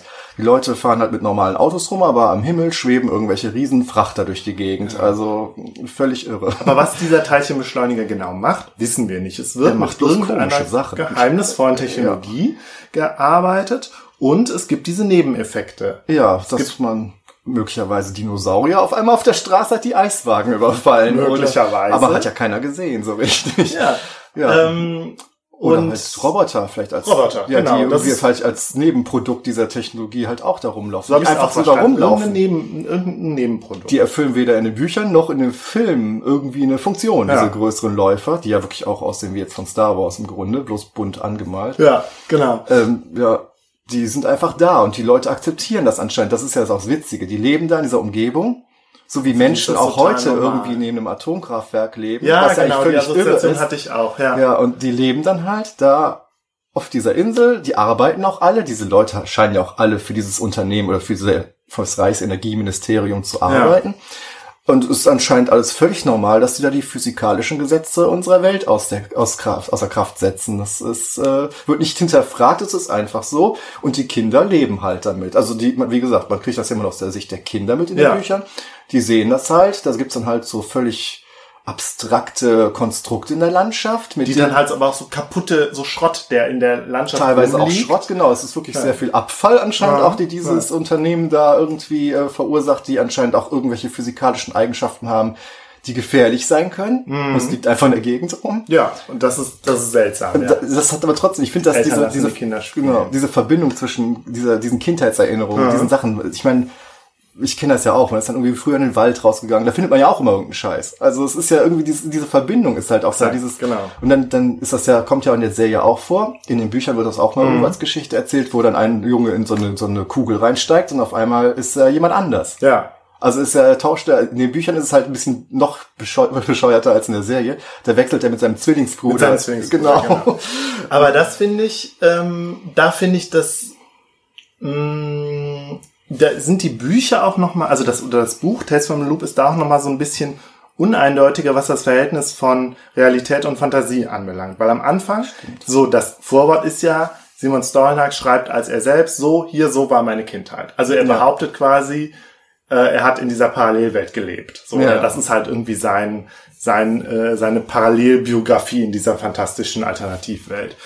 Und dann ähm, zeigt das Buch aber nicht nur das, was in dieser Parallelwelt tatsächlich passiert ist, so wenn man davon ausgeht, dass sie existiert, sondern auch nochmal das, was die Kinder sich untereinander erzählen. Genau. Also es verwischt Diese Vermutung Und dann- mysteriösen Sachen. ja. Genau, und dann erzählen die Kinder sich in der Geschichte, in Universe sozusagen, ja, ich glaube, da waren tatsächlich Dinosaurier. Und dann sehen wir das in dem Buch auch. Ja, also es ist nicht so ganz klar, ist das jetzt, zeigt er jetzt wirklich das, was wirklich in dieser Parallelwelt existiert hat? Oder ist das auch nochmal fantastisch? Ja, so ein so das ist so tatsächlich ja. verschachtelt. Und das fand ich halt interessant. Mhm. Und äh, Genau, und da, da muss ich dann auch dran denken, ja, aber so, so war das ja auch als Kind. Ich habe als Kind mit meinem besten Freund im kleinen Waldstück hinter, hinter unserem Garten, dann haben wir uns auch Science-Fiction-Geschichten ausgedacht und die Mhm. dann auch so gespielt und das dann auch uns wirklich ausgemalt. Und, Ja, so. ja, und dann war dann halt, so. Ja. der Baumstumpf war dann das Raumschiff. Und das war ganz klar. Und ich glaube, das ist genau das, wo ich andocken kann. Genau Ja, dieses genau. fantastische Verschwimmen eben auch von, von Realität und das, was wir und unseren Science-Fiction-Bildern, die wir im Kopf hatten. Ja, das ist auf jeden Genauso Fall. so. aussahen. Die Roboter sahen genauso aus wie bei Star Wars, wie du eben schon sagtest. Ja. Die Raumschiffe sahen so aus und wir haben uns dann vorgestellt, also wir waren dann in diesem Waldstück, aber da hinten war dann halt das Raumschiff. ja. So. Ja, und an der andere Teil ist halt diese Mischung macht's einfach. Dieses, das in den 80ern gelagert ist und Mhm. dann auch entsprechend mit den Autos, die da rumfahren, hat ja diesen alten Saab und was weiß ich, was da alles so auf den Bildern zu sehen ist. Ja. Es sind einfach diese, diese gesamte Stimmung von den Klamotten her. Das ist halt, das, das kommt, spielt alles mit da rein. Das ist Ja. halt wirklich dieses Einbetten in so eine Nostalgie halt. Ja. Und das ist, denke ich, das hat er halt richtig gemacht, auch wenn er es vielleicht nicht bewusst so gewollt hat, aber er hat damit echt was getroffen. Er hat einen Nerv Hat voll in diese ja. Nostalgiewelle auch reingetroffen, die gerade so rüberschwappt. Das ist ja in ganz Mhm. vielen Sachen, wie gesagt, Stranger Things hast du ja gesagt. Ich finde, das siehst du auch in diesem Sex Education, wenn du das gesehen hast auf Netflix. Ist Nee, das habe ich nicht gesehen. ist Nee. auch so eine Serie, Ja. Mhm. wo du nicht weißt, wann spielt die eigentlich. Also es ist auch so, irgendwie könnte es 80er sein, ist es aber nicht, bis du an die ersten Handys siehst nach 20 Minuten und vorher weißt du nicht, wann das spielen soll. Ja, Das ist halt auch alles ein das Buch bisschen... spielt ja auch, glaube ich, in den 90ern. Äh, das erst, ja, bis in die 90er. Ja. Genau, und das zweite dann ab 94 in etwa. Weil ähm, in dem, also in dem ersten, gut, kann ja sein, dass, Mhm. genau, in dem ersten Buch wird gesagt, dass äh, dieser Loop hat zwei, äh, no- 1993 oder so hat er seine äh, Arbeit beendet. Und Genau, das finde ja. ich auch nochmal interessant, dass wir eigentlich auch in so einer so in einer, einer ruinösen Welt das Ganze spielt. Stimmt. Also das Ganze ist, Ganze ist nicht unbedingt die, die positive Zukunft, nee, das sondern es stimmt. ist halt irgendwie eine Zukunft, in der auch die, also wenn wir eben bei Sid Mead wenn wir bei Sid. Mead waren, Ja. in 50er bis 70er, wo es halt so eine Technik-Euphorie und so eine Zukunfts- und Fortschrittsoptimismus halt gab, spielt das jetzt halt in einer Zeit, wo dieser Fortschrittsoptimismus halt auch schon so am Abklingen war. Mhm. Wo die, äh, ja, wo äh, die, die Geräte verlassen im Wald liegen und man irgendwie Ja. gemerkt, das wird ja auch so angedeutet, es gab irgendeinen Fehler, irgendein Ja, Tschernobyl-Ereignis vielleicht, so? Irgendwas, ja. Was Was- anscheinend die Leute nicht getötet hat, aber anscheinend irgendwas durcheinander gebracht hat. Ja, was die Leute Fall, ja. von dem, oder die, generell die Gesellschaft von ihrem Fortschrittsoptimismus weggebracht Mhm. hat. Und klar, so ist es auch in der wirklichen Geschichte gewesen, in der wirklichen Welt. Und hier ist es aber dann nochmal so, ja, wie du eben sagst, auf die Elf gedreht, mit diesem ganzen Science Fiction. Also eine Zukunft, die, die nie da war, Ja. tatsächlich nie da war, aber in dieser Parallelwelt halt existiert hat. Und jetzt aber auch schon, wo, jetzt aber auch schon irgendwie vorbei ist. Ja. So. Also ich finde diese, diese, ein ver, diese vertrackten ähm, Vergangenheit und Zukunft, wie sich das so abwechselt und so, das finde ich total faszinierend. Und Ja. das, wie du schon eben sagtest, das ist so, also es gibt diesen Begriff der Dyschronie, ja, also dass wir zeit, zeitlich nicht, also die, die Zeitebenen äh, überlagern und es nicht mehr ganz klar ist, wann, wann ist das zeitlich, wann spielt das und dass Ja. Zukunft und Vergangenheit und so, so ineinander greifen und so. Und ich finde, dieses Gefühl hat man auch ganz, ganz stark bei. Und diesen Verfall. Ja, genau, der Verfall. Und Ja. ich weiß nicht, kennst du das Buch ähm, Picknick am Wegesrand? Oh ja, ja. das habe ich auch gelesen. Das finde ist, äh, ist doch auch, also super geil. Würde ich gerne mal neu verfilmt sehen. Es gibt ja verschiedene Verfilmungen davon. Ach, sie, ja, ich kenne nur diesen Stalker von dem Tarkovsky, ja, es ist gibt ganz bekannt. Genau, ja. es gibt also viele verschiedene Sachen, die da Anleihen dran nehmen, so also in dieser Richtung. ja, bestimmt auch Videospiele, die ich wieder alle ja, nicht kenne. auch das, genau, das stimmt tatsächlich.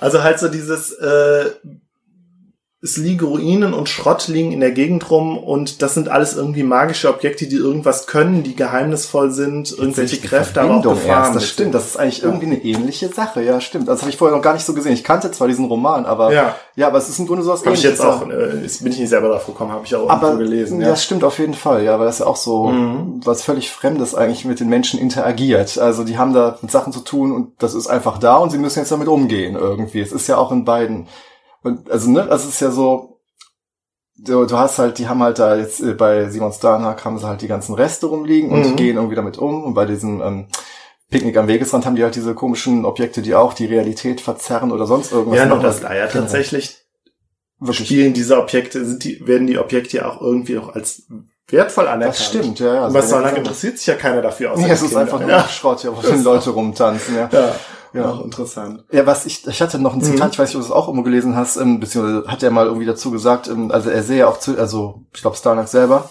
sehe auch Parallelen zwischen dem Niedergang des äh, schwedischen Wohlfahrtsstaates und den verlassenen Maschinen. Ja. Also für ihn ist das nochmal so eine soziale Komponente. Das fand ich auch total interessant. Ja. Ja. Gerade weil es gibt ja, äh, also auch generell in der, in der Popkultur so, so einen nostalgischen Rückblick eben halt auf die Zeit, wo es alles sozial auch noch so ein bisschen besser war. Mhm. So. Und da sind halt die 70er irgendwie, äh, sind da so der Referenzpunkt. Ja, da, der Sozialstaat hat da irgendwie noch existiert und so. Und es gab halt noch so einen Zukunftsoptimismus, jetzt abgesehen auch von dem Technikoptimismus, halt irgendwie, dass es weitergeht, dass es besser wird. So. Ja, ja. Und äh, Das Ja. scheint auf jeden Fall auch mit reinzuspielen, ja. ja. Mhm. Es gibt noch eine Sache, die Ja. ich auch finde, die irgendwie, ich weiß nicht, kennst du noch die Serie Die dreibeinigen Herrscher? Ich habe die, das ist auch so eine Serie, die ich als Kind gesehen habe und mich so vage dran erinnern. Wie kann. jeder andere unserer Ja, Generation. ja. Das ist nämlich genauso. Als ich später mal recherchiert habe, Mhm. ist das die Aussage von allen Leuten, die die auch gesehen Ja. haben. Ich habe das, kann mich vage daran erinnern. Ich dachte, die gab es überhaupt nicht oder habe ich hab mir nur eingebildet. Ja, genau. Die lief, aber die lief in irgendeinem dritten Programm. Oder auf dem ich, ne? ersten im Nachmittag. Oder so, ja, kann auch sein. Und da diese dreibeinigen Herrscher, wie die in der Landschaft rumstehen, Ja. das erinnert mich voll an diese drei Türme, diese, diese drei Kühltürme vom Loop. Die so irgendwie. aus wie so Deo-Sprays. Ja, ja, auf jeden Fall, stimmt tatsächlich. Ja, aber es, da, da muss ich auch mal dran denken, weil diese Maschinen, die einfach irgendwo in so einem Wald aus dem, über den Wald hinausragen, das war mal so ein typisches ikonisches Bild dieser Serie, Mhm. was sich halt so eingebrannt hat. Und das ist auch, das, das, das irgendwie war da auch so eine Verbindung, die ich da gesehen habe. Das ist so, du hast diese, diese Kühltürme, die einfach so dominant an dem, also in der Landschaft Ja. stehen und alles beherrschen. Und das ist irgendwie auch, das, da habe ich mal so eine Verbindung gesehen. Vielleicht ist das auch das, was bei manchen Leuten da auch noch irgendwie äh, eine Verbindung mit reinbringt. Kann gut sein. Das ist auch so eine ja. Kindheitserinnerung. Genau, und das sind ja auch, Leuten. da geht's ja auch um Kinder in dieser Serie. Ja, genau, eine Kinderserie richtig. und spielt auch aus der, in so einer dystopischen Zukunft aus äh, der Sicht von Kindern. Ja, genau. Das fiel mir auch noch dazu ein, weil das irgendwie ähnlich, äh, einen ähnlichen Vibe hat irgendwie. Ja, das kann gut sein. Ich hatte jetzt gerade noch zwei Gedanken. Einmal nochmal zu den Atomkraftwerken. Äh, das, ich glaube, das ist auch so eine Erinnerung, die ich mit den 80ern und frühen 90ern verbinde. Tatsächlich Atomkraftwerke, an denen man dann mal, mal fährt über die Autobahn, dann fährt man an einem Atomkraftwerk vorbei. Und Ja. was das, und man weiß, was Atomkraftwerke sind als Kind. Man weiß, oh, es gab Tschernobyl. Ja, genau. Und das ist eine Gefahr. Und das war, das haben wir in den Nachrichten gesehen und so. Und da ist diese Technologie und ähm, sie ist einfach da. Man muss damit leben irgendwie. Und ja, und die, ich finde, dieses Gefühl steckt auch so ein Stück weit in den das bist so ein bisschen ausgeliefert sein den Ja. Umständen des Lebens sozusagen. ja, ja. ja. Ja, stimmt. Und, ich, ähm, man arrangiert sich mit der Beklopptheit der Welt, mit den ganzen komischen Sachen. Ja, aber auch so, dass dieses, dass, dass man irgendwie diese, man sieht, dieser Technologie wurde, man hat sich ganz viel erhofft von dieser Technologie und so. Und da steht sie halt noch. Und man weiß aber, nee, sie ist, sie ist gefährlich. Ja, und teilweise ist jetzt langsam zurückgebaut, ne? Ja. Und dann ist, bleiben auch nur noch irgendwelche komischen Ja, Flächen ja. Ja, und man weiß nicht, wohin mit dem, mit dem Zeug. Ähm, und der andere Gedanke war, äh, ist das jetzt dystopisch? Also ist Tales from the Loop, ist das dystopisch? Weil ich glaube nämlich nicht. Also Mhm. irgendwo, ich glaube, irgendeine eine Zeitung hat mal gesagt, das sind so die, gehört zu den besten Dystopien irgendwie äh, der, der jetzigen Zeit. Ich weiß es gar nicht. Ich empfinde das ja sehr als sehr, äh, sehr cozy irgendwie. Klar, es ist halt Schweden, ne? Und man verbindet mit Schweden halt schon auch immer so eine Astrid gewisse, Lindgren. ja, klar, irgendwie vielleicht Astrid Lindgren, aber mit Robotern. ja, das ist doch the best of both worlds. Auf jeden Fall. Äh, Salak selber sagt, hat glaube ich auch mal gesagt, ja, das ist schon irgendwie dystopisch, aber immer so eine äh, eine Welt, in der man halt zu Hause kommt und da gibt's dann eine heiße Schokolade. Und ich finde das, das trifft's ja schon. Und vielleicht ist es auch so ein bisschen der Kitsch, der in dem Ganzen, also dieser Zuckerguss, der da schon irgendwie drauf liegt. Klar, es ist halt, sind halt Kinder und die kommen irgendwie dann doch auch noch nach Hause und da gibt's dann heiße Schokolade. Ja. Obwohl er selber sagt, äh, ihm ging es ja ganz oft, ging es bei den Büchern und in seinen, in seiner Kunst ja auch um dieses Ende der Kindheit und um das Ende und also um Scheidung und Mhm, um stimmt.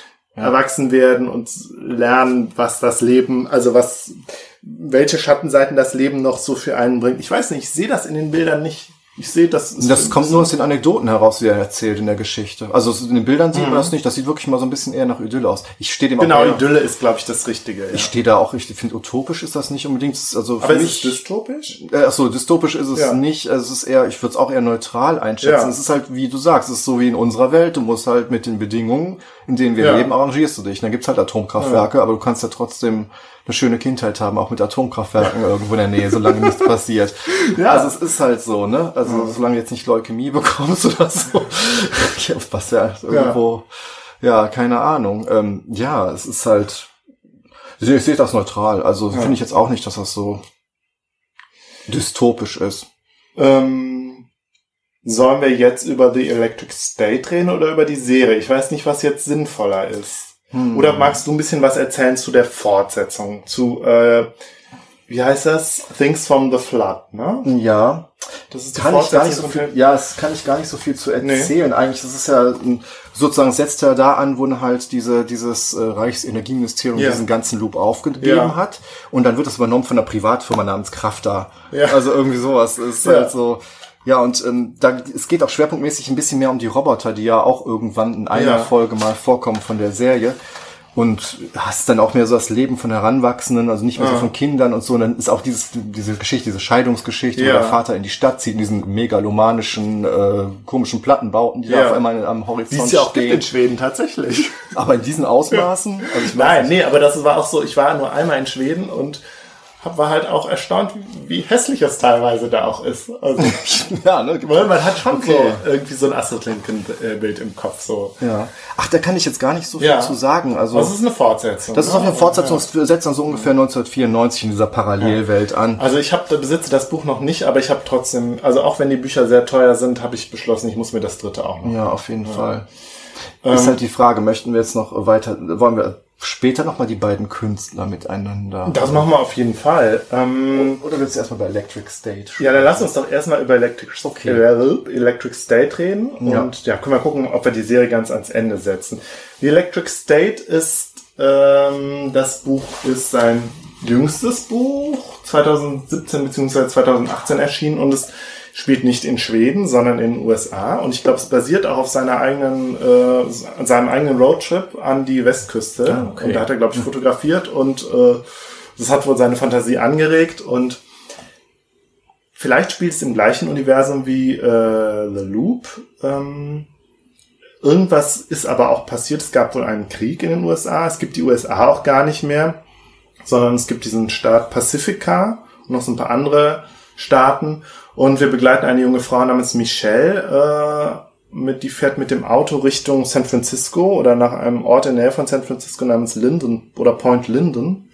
Sie fährt übrigens los von einer Stadt namens Soest, was ich sehr lustig finde, wo ich gedacht habe, gibt es wirklich, also Soest wie die Stadt in Westfalen geschrieben, ob es die wirklich gibt in den USA, äh, finde ich, fände ich auf jeden Mal Fall lustig. Ähm, ja, und äh, in den USA gab's, also die, der Staat ist irgendwie so zusammengebrochen. Das ist tatsächlich dystopisch. Und Das wir haben jetzt auch eine zusammenhängende Geschichte, eben diesen Roadtrip.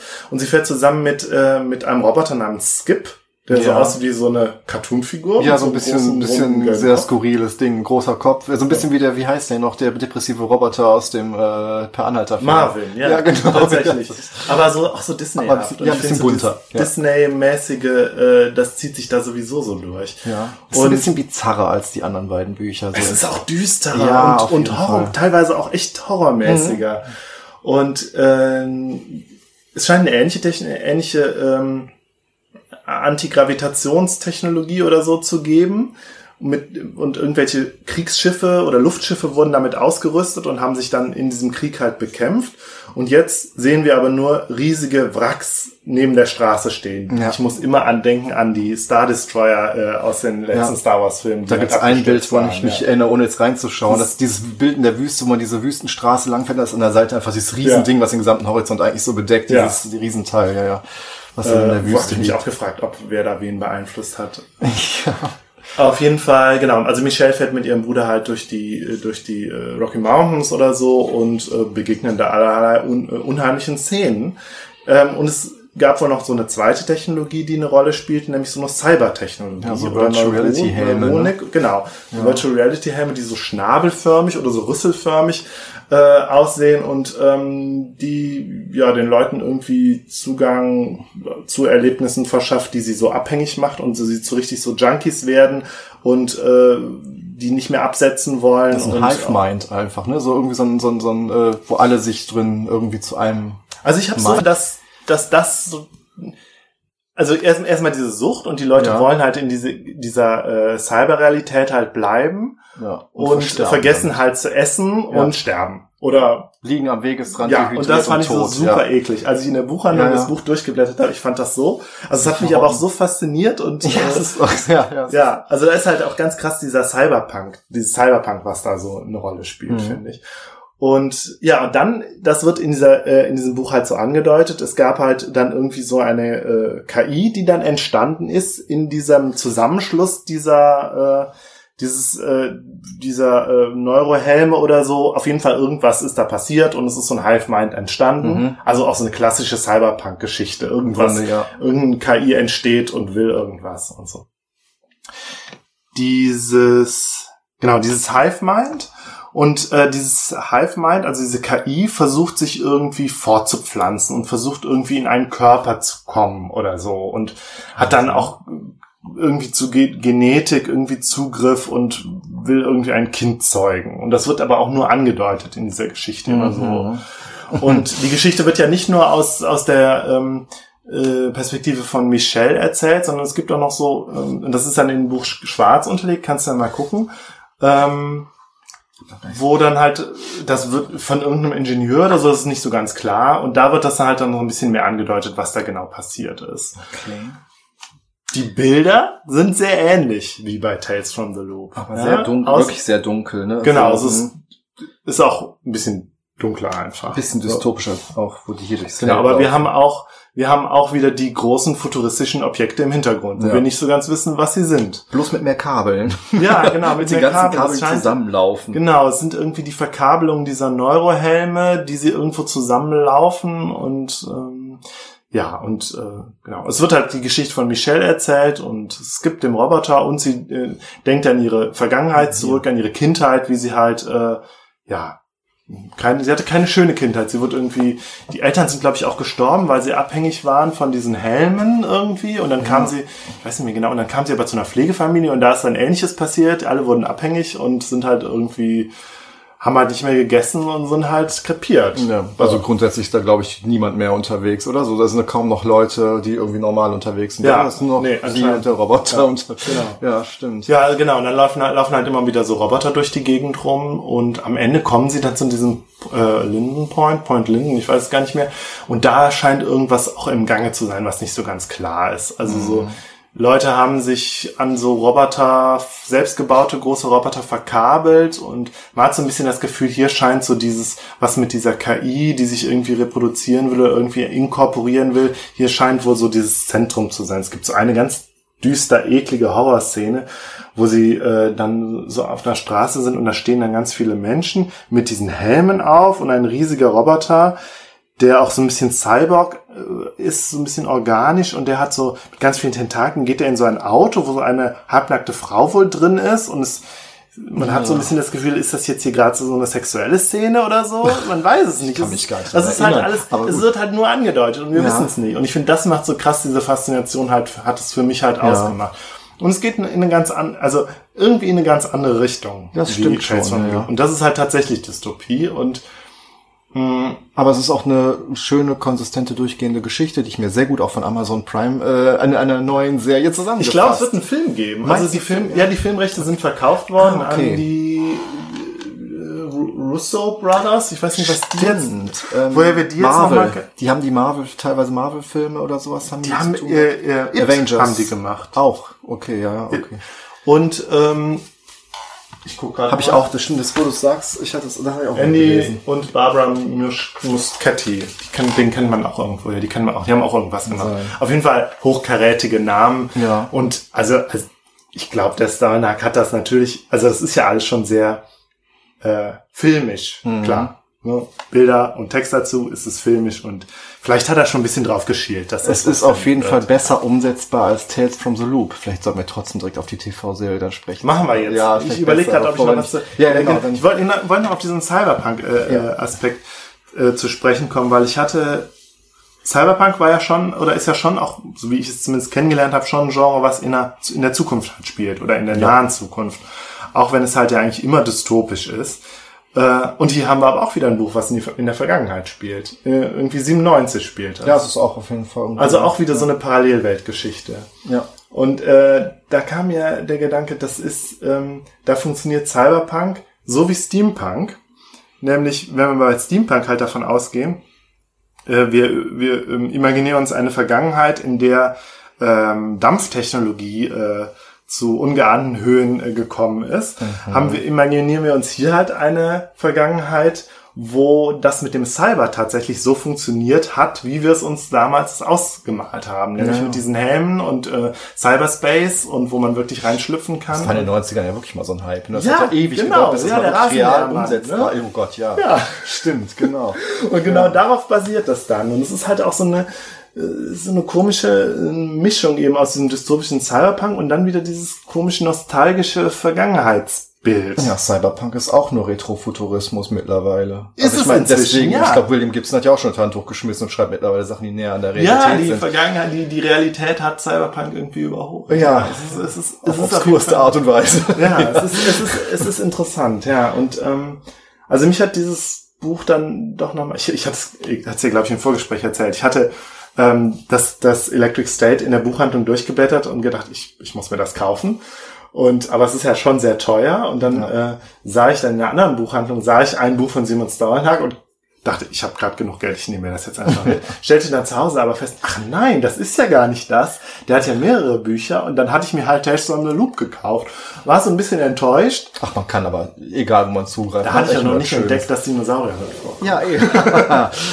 Er hatte übrigens das ja auch ein mal Pluspunkt, ja. Genau, kurzer Exkurs. Er hatte auch mal Dinosaurier einfach so gezeichnet für, für das schwedische Naturkundemuseum. Hat er auch einfach so. stimmt. Ja.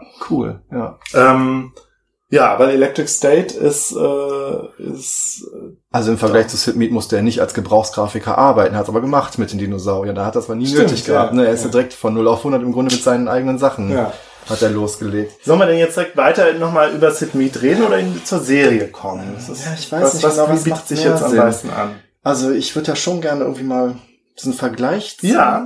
Also wir wissen ja auf jeden Fall, Entschuldigung, wenn ich jetzt unterbreche, aber wir wissen, er hat sich von Sid Mead inspirieren lassen. Ja. Und wir haben, wir, er, er schafft eine Welt, in der das, was sich Sid Mead, Sid Mead vorgestellt hat, Realität geworden ist. So quasi. So ein bisschen. Also Ja, das, was Sid Mead ja. in den, weiß ich nicht, in den 60ern gemalt hat, in, in unserer Welt gemalt hat, in Stornhacks äh, Parallelwelt, ist das halt tatsächlich so passiert. von einer Utopie in ein neutrales Universum. Ja, irgendwie Ja, so. schon. Ja. Ja, aber generell zwischen den beiden Künstlern, also die, ich finde den Stil halt vielleicht sogar ähnlich. Also die Ja. haben halt, im Grunde, beide haben wirklich die Fähigkeit, mit eigentlich relativ groben Zeichnungen auch schon, ist manchmal, wenn man sich so die Natur und so da anguckt bei Starnhag, das ist ja nie besonders ausgearbeitet. Du hast manchmal einfach nur so ein paar Striche und das sind dann Grashalme.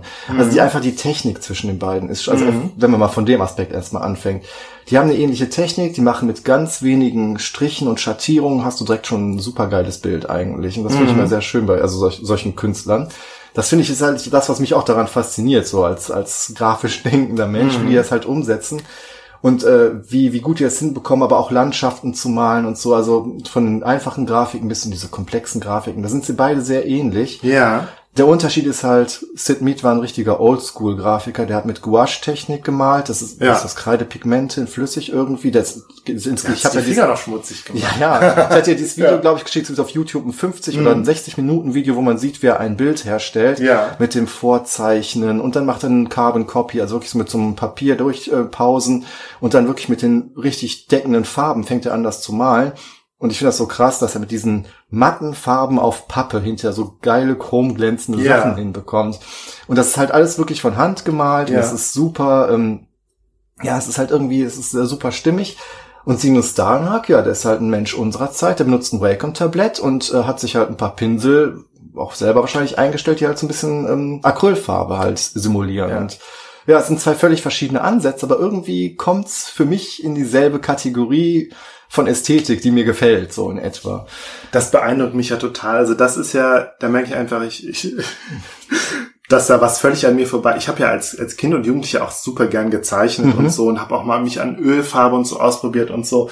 Und ähm, aber ich habe dann irgendwann damit aufgehört und dieses ganze ähm, digitale sozusagen, das ist, also ich habe überhaupt keine Ahnung, wie das funktioniert. Also ich, ich, Ich fange auch gerade erst an. Ja. Ich habe auch letztes Jahr mir ein Tablett gekauft und Ja. versuche jetzt auch so mit Photoshop und äh, entsprechend so zu malen. ich bin so, geht, ich find, bin so beeindruckt davon, Ja. wie, wie gut das auch aussieht. Das sieht auf jeden Fall gut aus, ja. Also das ist dann auch, ist auch wieder so ein, wo man sich ein Ziel setzen kann, wenn deine Bilder irgendwann nur halb so gut aussehen wie die von Simon Starnhag, Ja. dann äh, ist schon ziemlich gut, auf jeden Fall. Ja, also es sind wirklich so zwei Künstler, die ich so da hinsetzen kann und sagen kann, so, ihr seid meine Inspiration jetzt. Also vielleicht auf verschiedene Art und Weise, aber mhm. finde ich schon, äh, finde ich schon sehr interessant irgendwie. Weil es halt andere ja. Ansätze sind, ne? Es ist halt Utopie und der andere hat halt eher so eine Retro-Nostalgie, Futurismus. Und was du eben halt sagtest, mit einem Bild, also ein Objekt in einer Szene. Genau. So, ja. ich meine, bei ihm stehen dann die Objekte ein bisschen weiter im Hintergrund, aber Zum man Beispiel, guckt sich ja. ein Bild an und denkt direkt, man kann sich, es ist direkt eine ganze Welt. Ja, ja, genau. So, und das also, finde ich halt, das fand ich auch das, was mich so fasziniert. So Worldbuilding, das haben ja. sie beide gut drauf. Aber halt, ja. ja. Ah, wirklich, das sind wirklich, wirklich ganz andere Ansätze. Der kommt, macht das einfach, weil er es wollte und hat damit Erfolg gehabt. Mhm. Und, äh, und Mead hat sich richtig eigentlich dann hochgearbeitet durch seine Gebrauchsgrafik-Karriere ja, zum aber Film weil es den einen halt auch nicht ohne, ohne den anderen, wenn es genau. Mead nicht gegeben hätte, der damals diese Welt ja. erschaffen hat und quasi äh, die, die ähm, Vorstellungskraft der ja, wir sind ja keine Millennials oder so gerade noch, mhm. aber halt so der 80er Jahre Generation irgendwie erschaffen hätte. Ohne Sid Mead wird, äh, hätte Stornak ja, ja gar nicht seinen Erfolg. Auf jeden Fall nicht. Hätte ihn nicht, würde ich sagen. Aber Generation ist ein gutes Stichwort, ja. weil Sid Mead ist äh, also man sieht auch die verschiedenen Karrieren, wie ja. das damals und wie das heute läuft. Ja. Das ist ja bei Sid Mead eine richtige Boomer-Karriere. Im ja. Grunde erst in den Anfang der 50er zur Art School gegangen, hat dann die Aufträge bekommen, es hat alles funktioniert irgendwie. Ich meine, er war, er war bestimmt super fleißig und hat ja. auch wahrscheinlich auch dafür gearbeitet, aber viel in dieser Zeit damals war auch einfach nur am richtigen, zur richtigen Zeit am richtigen Ort zu sein. Ja. Und er hat einfach eine großartige Karriere aufbauen können ja. durch die 50er, 60er, 70er, 80er bis heute. Und ja, und heute und Stolnhack veröffentlicht das im Web, ja genau, ja. Kickstarter, die Bücher ja. sind über Kickstarter. Ja. Es gibt ja auch ein Pen und Paper Rollenspiel auf den Büchern basierend. Das stimmt, ja. genau. Ja, also das, das, noch, ja. das ja, kenne ich mich ja nicht aus. Ich auch nicht, aber ja, ja. Aber das soll auch, also ich habe in einem Podcast gehört, das soll dann doch mehr und da kommen wir ja vielleicht auch gleich schon zur Serie, mehr wirklich wie Stranger Things funktionieren. Ja. Das ist halt eine Gruppe Gruppe Jugendlicher, eine Gruppe Kinder halt, die dann irgendwie ja diese Dinge erkunden. Dann ist das ja näher an den Büchern als die Serie. Ja, auf jeden ja. Fall. ja. ja. Ähm, das nur noch mal als Einschub. Ja. Also dieser Vergleich, den wollte ich doch auf jeden Fall nochmal gezogen haben, ja. weil ich das irgendwie, ich fand es halt interessant, dass sich mich beide faszinieren, aber aus verschiedenen Gründen irgendwie. Also es ist so, aber bei mir das gleiche Auslösen dadurch trotzdem. Mhm. Also die Inspirationsquelle. Mhm. Ja.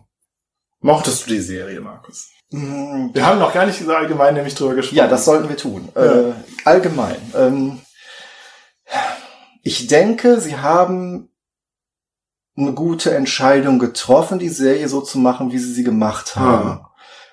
Ich hätte mir wahrscheinlich auch was anderes vorstellen können. Ja. Eben wie diese auf die Kinder bezogene ja. Sache. Ich hätte mir wirklich mehr sowas wie S oder so vorstellen können, wo mhm. die Kinder auf sich allein gestellt sind. Aber das so zu machen, es ist ein Wagnis, das so zu machen, vielleicht sogar auch, die Serie, wie sie jetzt gemacht ist. Mhm. Es ist halt, ich kann verstehen, warum sie da hingekommen sind, das so mhm. zu machen, weil man so am besten Geschichten erzählen mhm. kann. Ja. Ich sag immer, wenn Simon Stahlnack damit zufrieden mhm. ist, dann bin ich auch damit zufrieden. Also ich find's okay. Ja. Als kleiner schwedischer äh, Maler, ja, eine äh, ne Serie zu haben, deren letzte Folge von Jodie Foster äh, wow, ja. äh, inszeniert wurde, ja. kann man sich nicht beschweren. Nee, ne? der hat alles richtig ja. gemacht, auf jeden Fall anscheinend. Also ja, ich meine, er hat ja auch, äh, er hat das ja auch mitbegleitet und mitgeformt und wenn das ist seine Serie im Grunde auch. Und ja, ich, ja, ich hätte mir was anderes vorstellen können. Ich bin aber jetzt nicht enttäuscht von der Serie. Mhm. Es gibt ja Leute, die das total langweilig fanden. Mhm. Da habe ich auch schon irgendwelche Dialoge mit Leuten gehabt, die also die Bücher nicht mal kannten. Und dann finde ich es mhm. auch sinnlos, sich ein Urteil über die Serie so richtig äh, irgendwie erlauben zu können. Klar, die ist vielleicht ein bisschen langsam erzählt.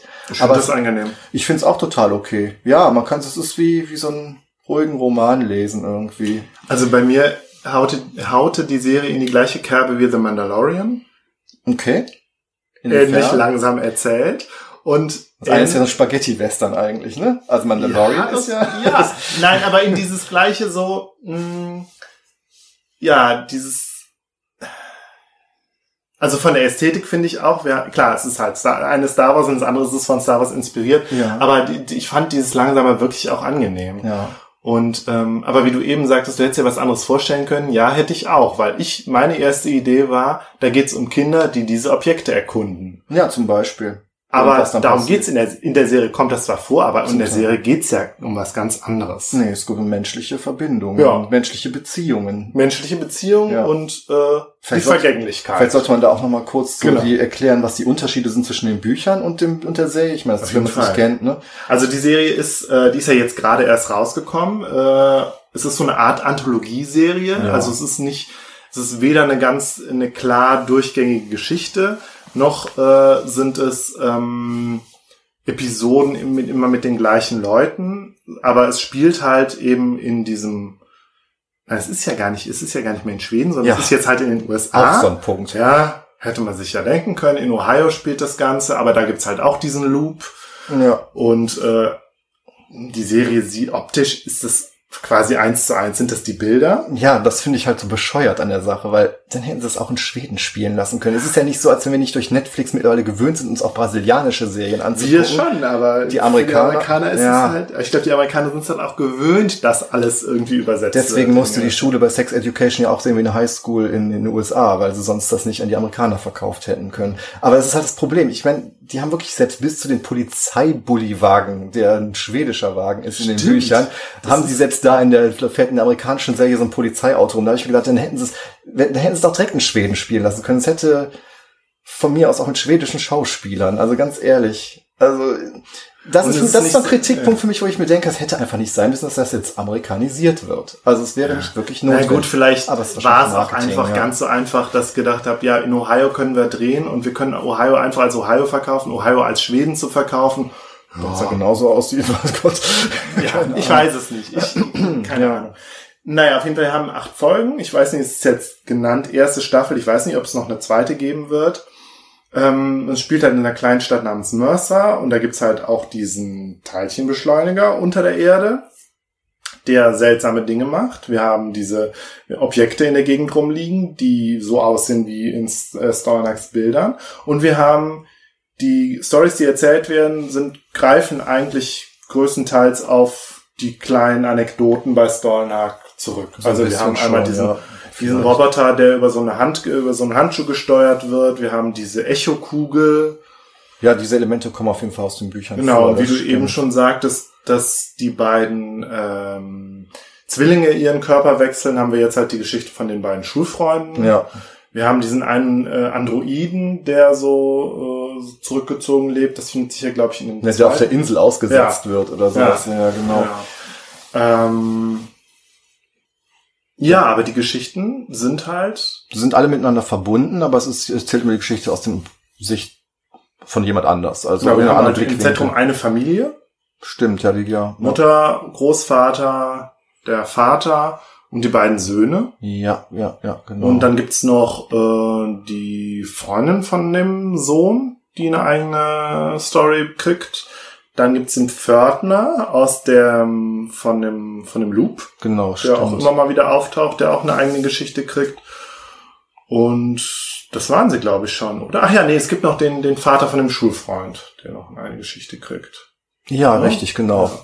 Mit seinem, das war der Roboter, der mit dem Handschuh gesteuert wurde, ja. ja. Und was wir haben ist, äh, ja, sind irgendwie, also es gibt schon irgendwie so dieses Sci-Fi-Element, dieses fantastische Element, was da reinkommt. Und was dann der Auslöser ist, eben, eben, eben eine Geschichte über menschliche Beziehungen und die Vergänglichkeit des Lebens. Ja, erzählen. es ist, ja. und ist fürchterlich halt- melancholische Serie eigentlich. melancholisch, Deswegen sie jetzt ja. wirklich in Schweden spielen können. also, warum? Also, Ja, Das stimmt. Also- die, also mir haben drei Folgen besonders gut gefallen, die anderen waren so lala, würde ich sagen. Ja, es war wirklich von der Qualität her teilweise sehr unterschiedlich. Ja. Ja. Und ähm, es ist schon, es spielt auch sehr viel mit so Zeitschleifen, kommt davor, aber es wird halt nicht so, darauf wird sich nicht so, das ist nicht so im, im Zentrum des Interesses irgendwie. Man hat also das Gefühl, das sind so die MacGuffins. Hm, Mit Tatsächlich- Zweck, ja. Hm, Ja. Das ist so. Die zweite, äh, die Quatsch, das ist der, die dritte Folge mit diesem Mädchen, was so ein, ein, eine Art Thermoskanne entdeckt, ja, also ein so gefundenes Objekt, was die Zeit anhalten Das kann. kam mir voll vor wie so eine Twilight Zone Folge, die ich Total. mal gesehen habe. Ja. Es ist so, das ist wirklich Twilight Zone Ja, eigentlich. es ist ja. Twilight Zone oder auch mal Da so ein bisschen Black Mirror-mäßig, wobei Black Mirror ja auch irgendwie Twilight Zone ist. Ja. Also mit irgendeinem technischen MacGuffin ist irgendwas Fantastisches möglich und daran wird dann halt aufgezeigt, wie das, mit der Vergänglichkeit ist und, Und dem den menschlichen Verhaltensweisen Ja. im Allgemeinen, ja. Und also diese zweite Folge mit den beiden Jungs, vielleicht können wir die mal ganz kurz zusammenfassen, die hat mich, die fand ich tatsächlich super. Also wir Ja. haben zwei total unterschiedliche Schulfreunde, Jacob und Danny. Jacob ist halt der, der Sohn eben aus der, aus dieser Hauptfamilie quasi.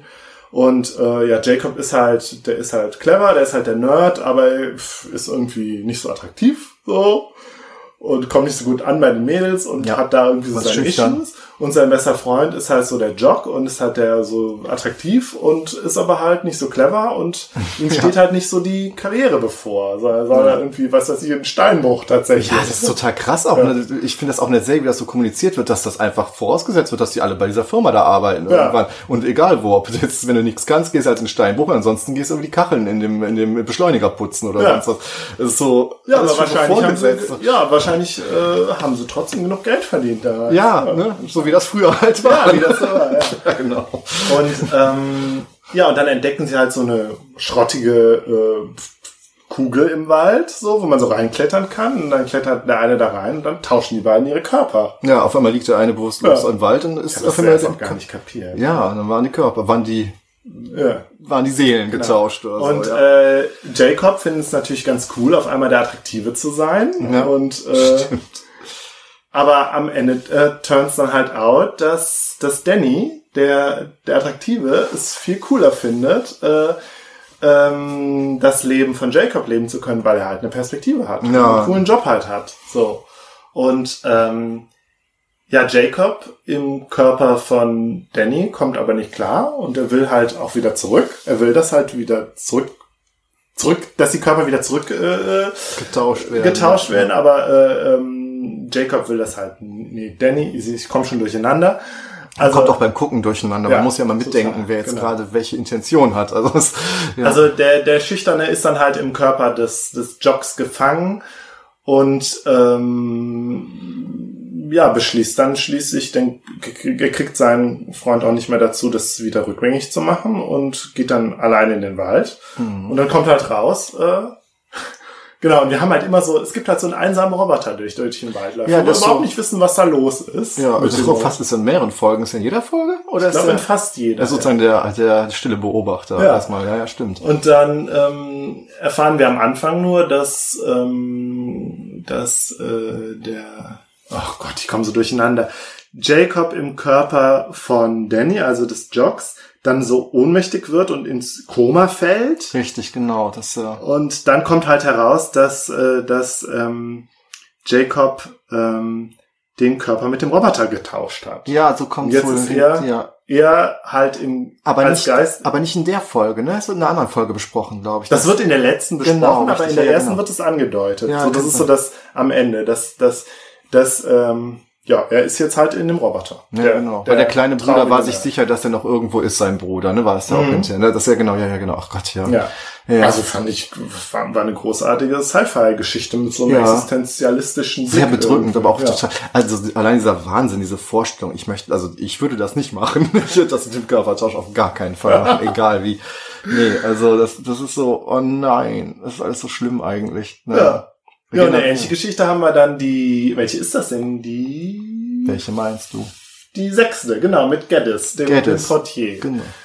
der äh, äh, irgendwie so ein Foto hat. Genau, nee, er hatte, er hat äh, so einen Mähdrescher gefunden, eben so einen Diesen Mähdrescher, der auch so schweben kann. Und da hat er ein genau. Foto gefunden von einem Typen und er verliebt sich in das Foto. Dem Klavierspielenden Schönling auf dem ich Foto. auch gar nicht so toll fand. Ach, Ganz so. ehrlich, so wird, wird in der Serie immer so, in der Folge heißt es immer, ja, der ist so schön und er ist so schön. Ich dachte, ja, gut. Ah, Das liegt im Auge des Betrachters.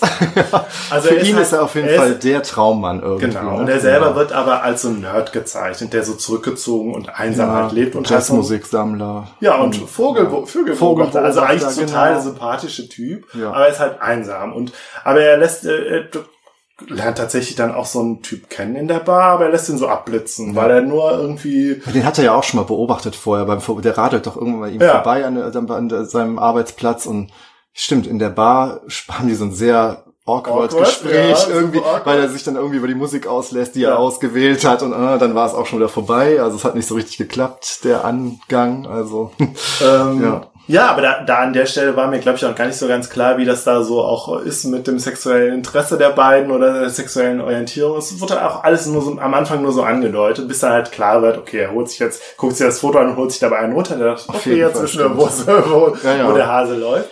Und dann äh, kriegt er irgendwie den Mähdrescher wieder ins Laufen und dadurch Die eine, die also eine Schülerin hilft. Genau, die eine Schülerin, die die, die, die besorgt diese Energiezelle dem- oder sowas, genau. mit der mit der Thermoskanne. genau. Und dann springt er halt in eine parallele äh, Gegenwart, Ja. ein Paralleluniversum, Ja. wo er dann mit diesem Typen, Alex heißt er oder Alex, zusammenlebt und eine glückliche Beziehung führt. In dem und Haupthaus, wo er irgendwo in seiner eigenen Welt irgendwo hin in so einem Hütte lebt. in so, ne? einer, Ja, so einer genau. Gartenhütte. Ne? Genau. Ja, und er lernt dann die beiden halt kennen und es entspinnt sich eine sehr seltsame Dreiergeschichte, Ja, das ist super weird. Ich fand, ja, es war super weird, aber ich fand es alles total nachvollziehbar, wie die agieren so ein Stück weit. Ja, also ja. Also der, der zweite Geddes ist selbstbewusster irgendwie. Stimmt, es, es ist ein anderer Charakter so ein bisschen, ne? Also es ist zwar, die sehen zwar komplett gleich aus, aber die haben verschiedene Lebenswege gehabt und das merkt Ja. man halt auch. Es, ja, aber irgendwie sind sie sich dann doch auch gleich, weil der, also ich nenne ihn jetzt mal Geddes 2, ja, der aus dem Der Paralleluniversum. Single Gaddis und Genau, ja, der, der, genau, der, der, der verpartnerte Geddes findet's aber total cool. Jetzt hat er endlich jemanden, mit dem er seine Interessen teilen kann. Stimmt, ja, richtig. Und ja, komm, wir gehen hier Vogel beobachten und guck mal hier, wir hören uns zusammen Jazz und finden das total cool. Ja, ja. Und Geddes 1 ist aber überfordert. Überfordert, irritiert und äh, erregt. Genau, weil er ist halt dieser Alex, auf den er total steht, so der Mann Ja. seiner Träume, den er sich jetzt schon irgendwie äh, monatelang vorgestellt hat. Ja. Und dann macht dieser Alex ihm aber auch noch so Avancen irgendwie. ja, der lässt nichts anbrennen Ja. anscheinend. Und äh, dann, dann ist, äh, ist das halt so ein, so, ein, so ein komisches Dreieck. Und äh, Ich finde es eine interessante Folge auf jeden Fall. Ich finde es vielleicht auch eine kleine Kritik an der schwulen Kultur. So, ich weiß nicht. das weiß ich Also nicht dieses- ich fand, das dieses hat nicht so eine sich- Rolle gespielt. Aber ich weiß nicht, dieses ranmachen, nur weil es neu ist, obwohl es genau derselbe ist. Ich meine, es ist ja. Stimmt, das hat man jetzt noch gar nicht gesagt. Also Ja, das, genau. der, Ja, das. Outcome, der Outcome ist ja, äh, dass äh, Geddes, Single Geddes und Alex halt eine Nacht miteinander verbringen Ja. und dann Alex, genau, und dann gesteht Single Geddes ihm halt so seine Liebe, indem er ihm das Tagebuch, Ja, ja, Tagebuch genau, halt ja, hier, ich habe aufgeschrieben, wie sehr ich dich liebe. Ja, ja. Und dann reagiert Alex da aber nicht drauf. Und dann kommt der, der Geddes 2 halt zu ihm und sagt ihm, ja, ja. Der, war nur halt, so eine Geschichte. der ist halt so. Also Der der, halt- Reiz des Neuen, wobei das ja im Grunde.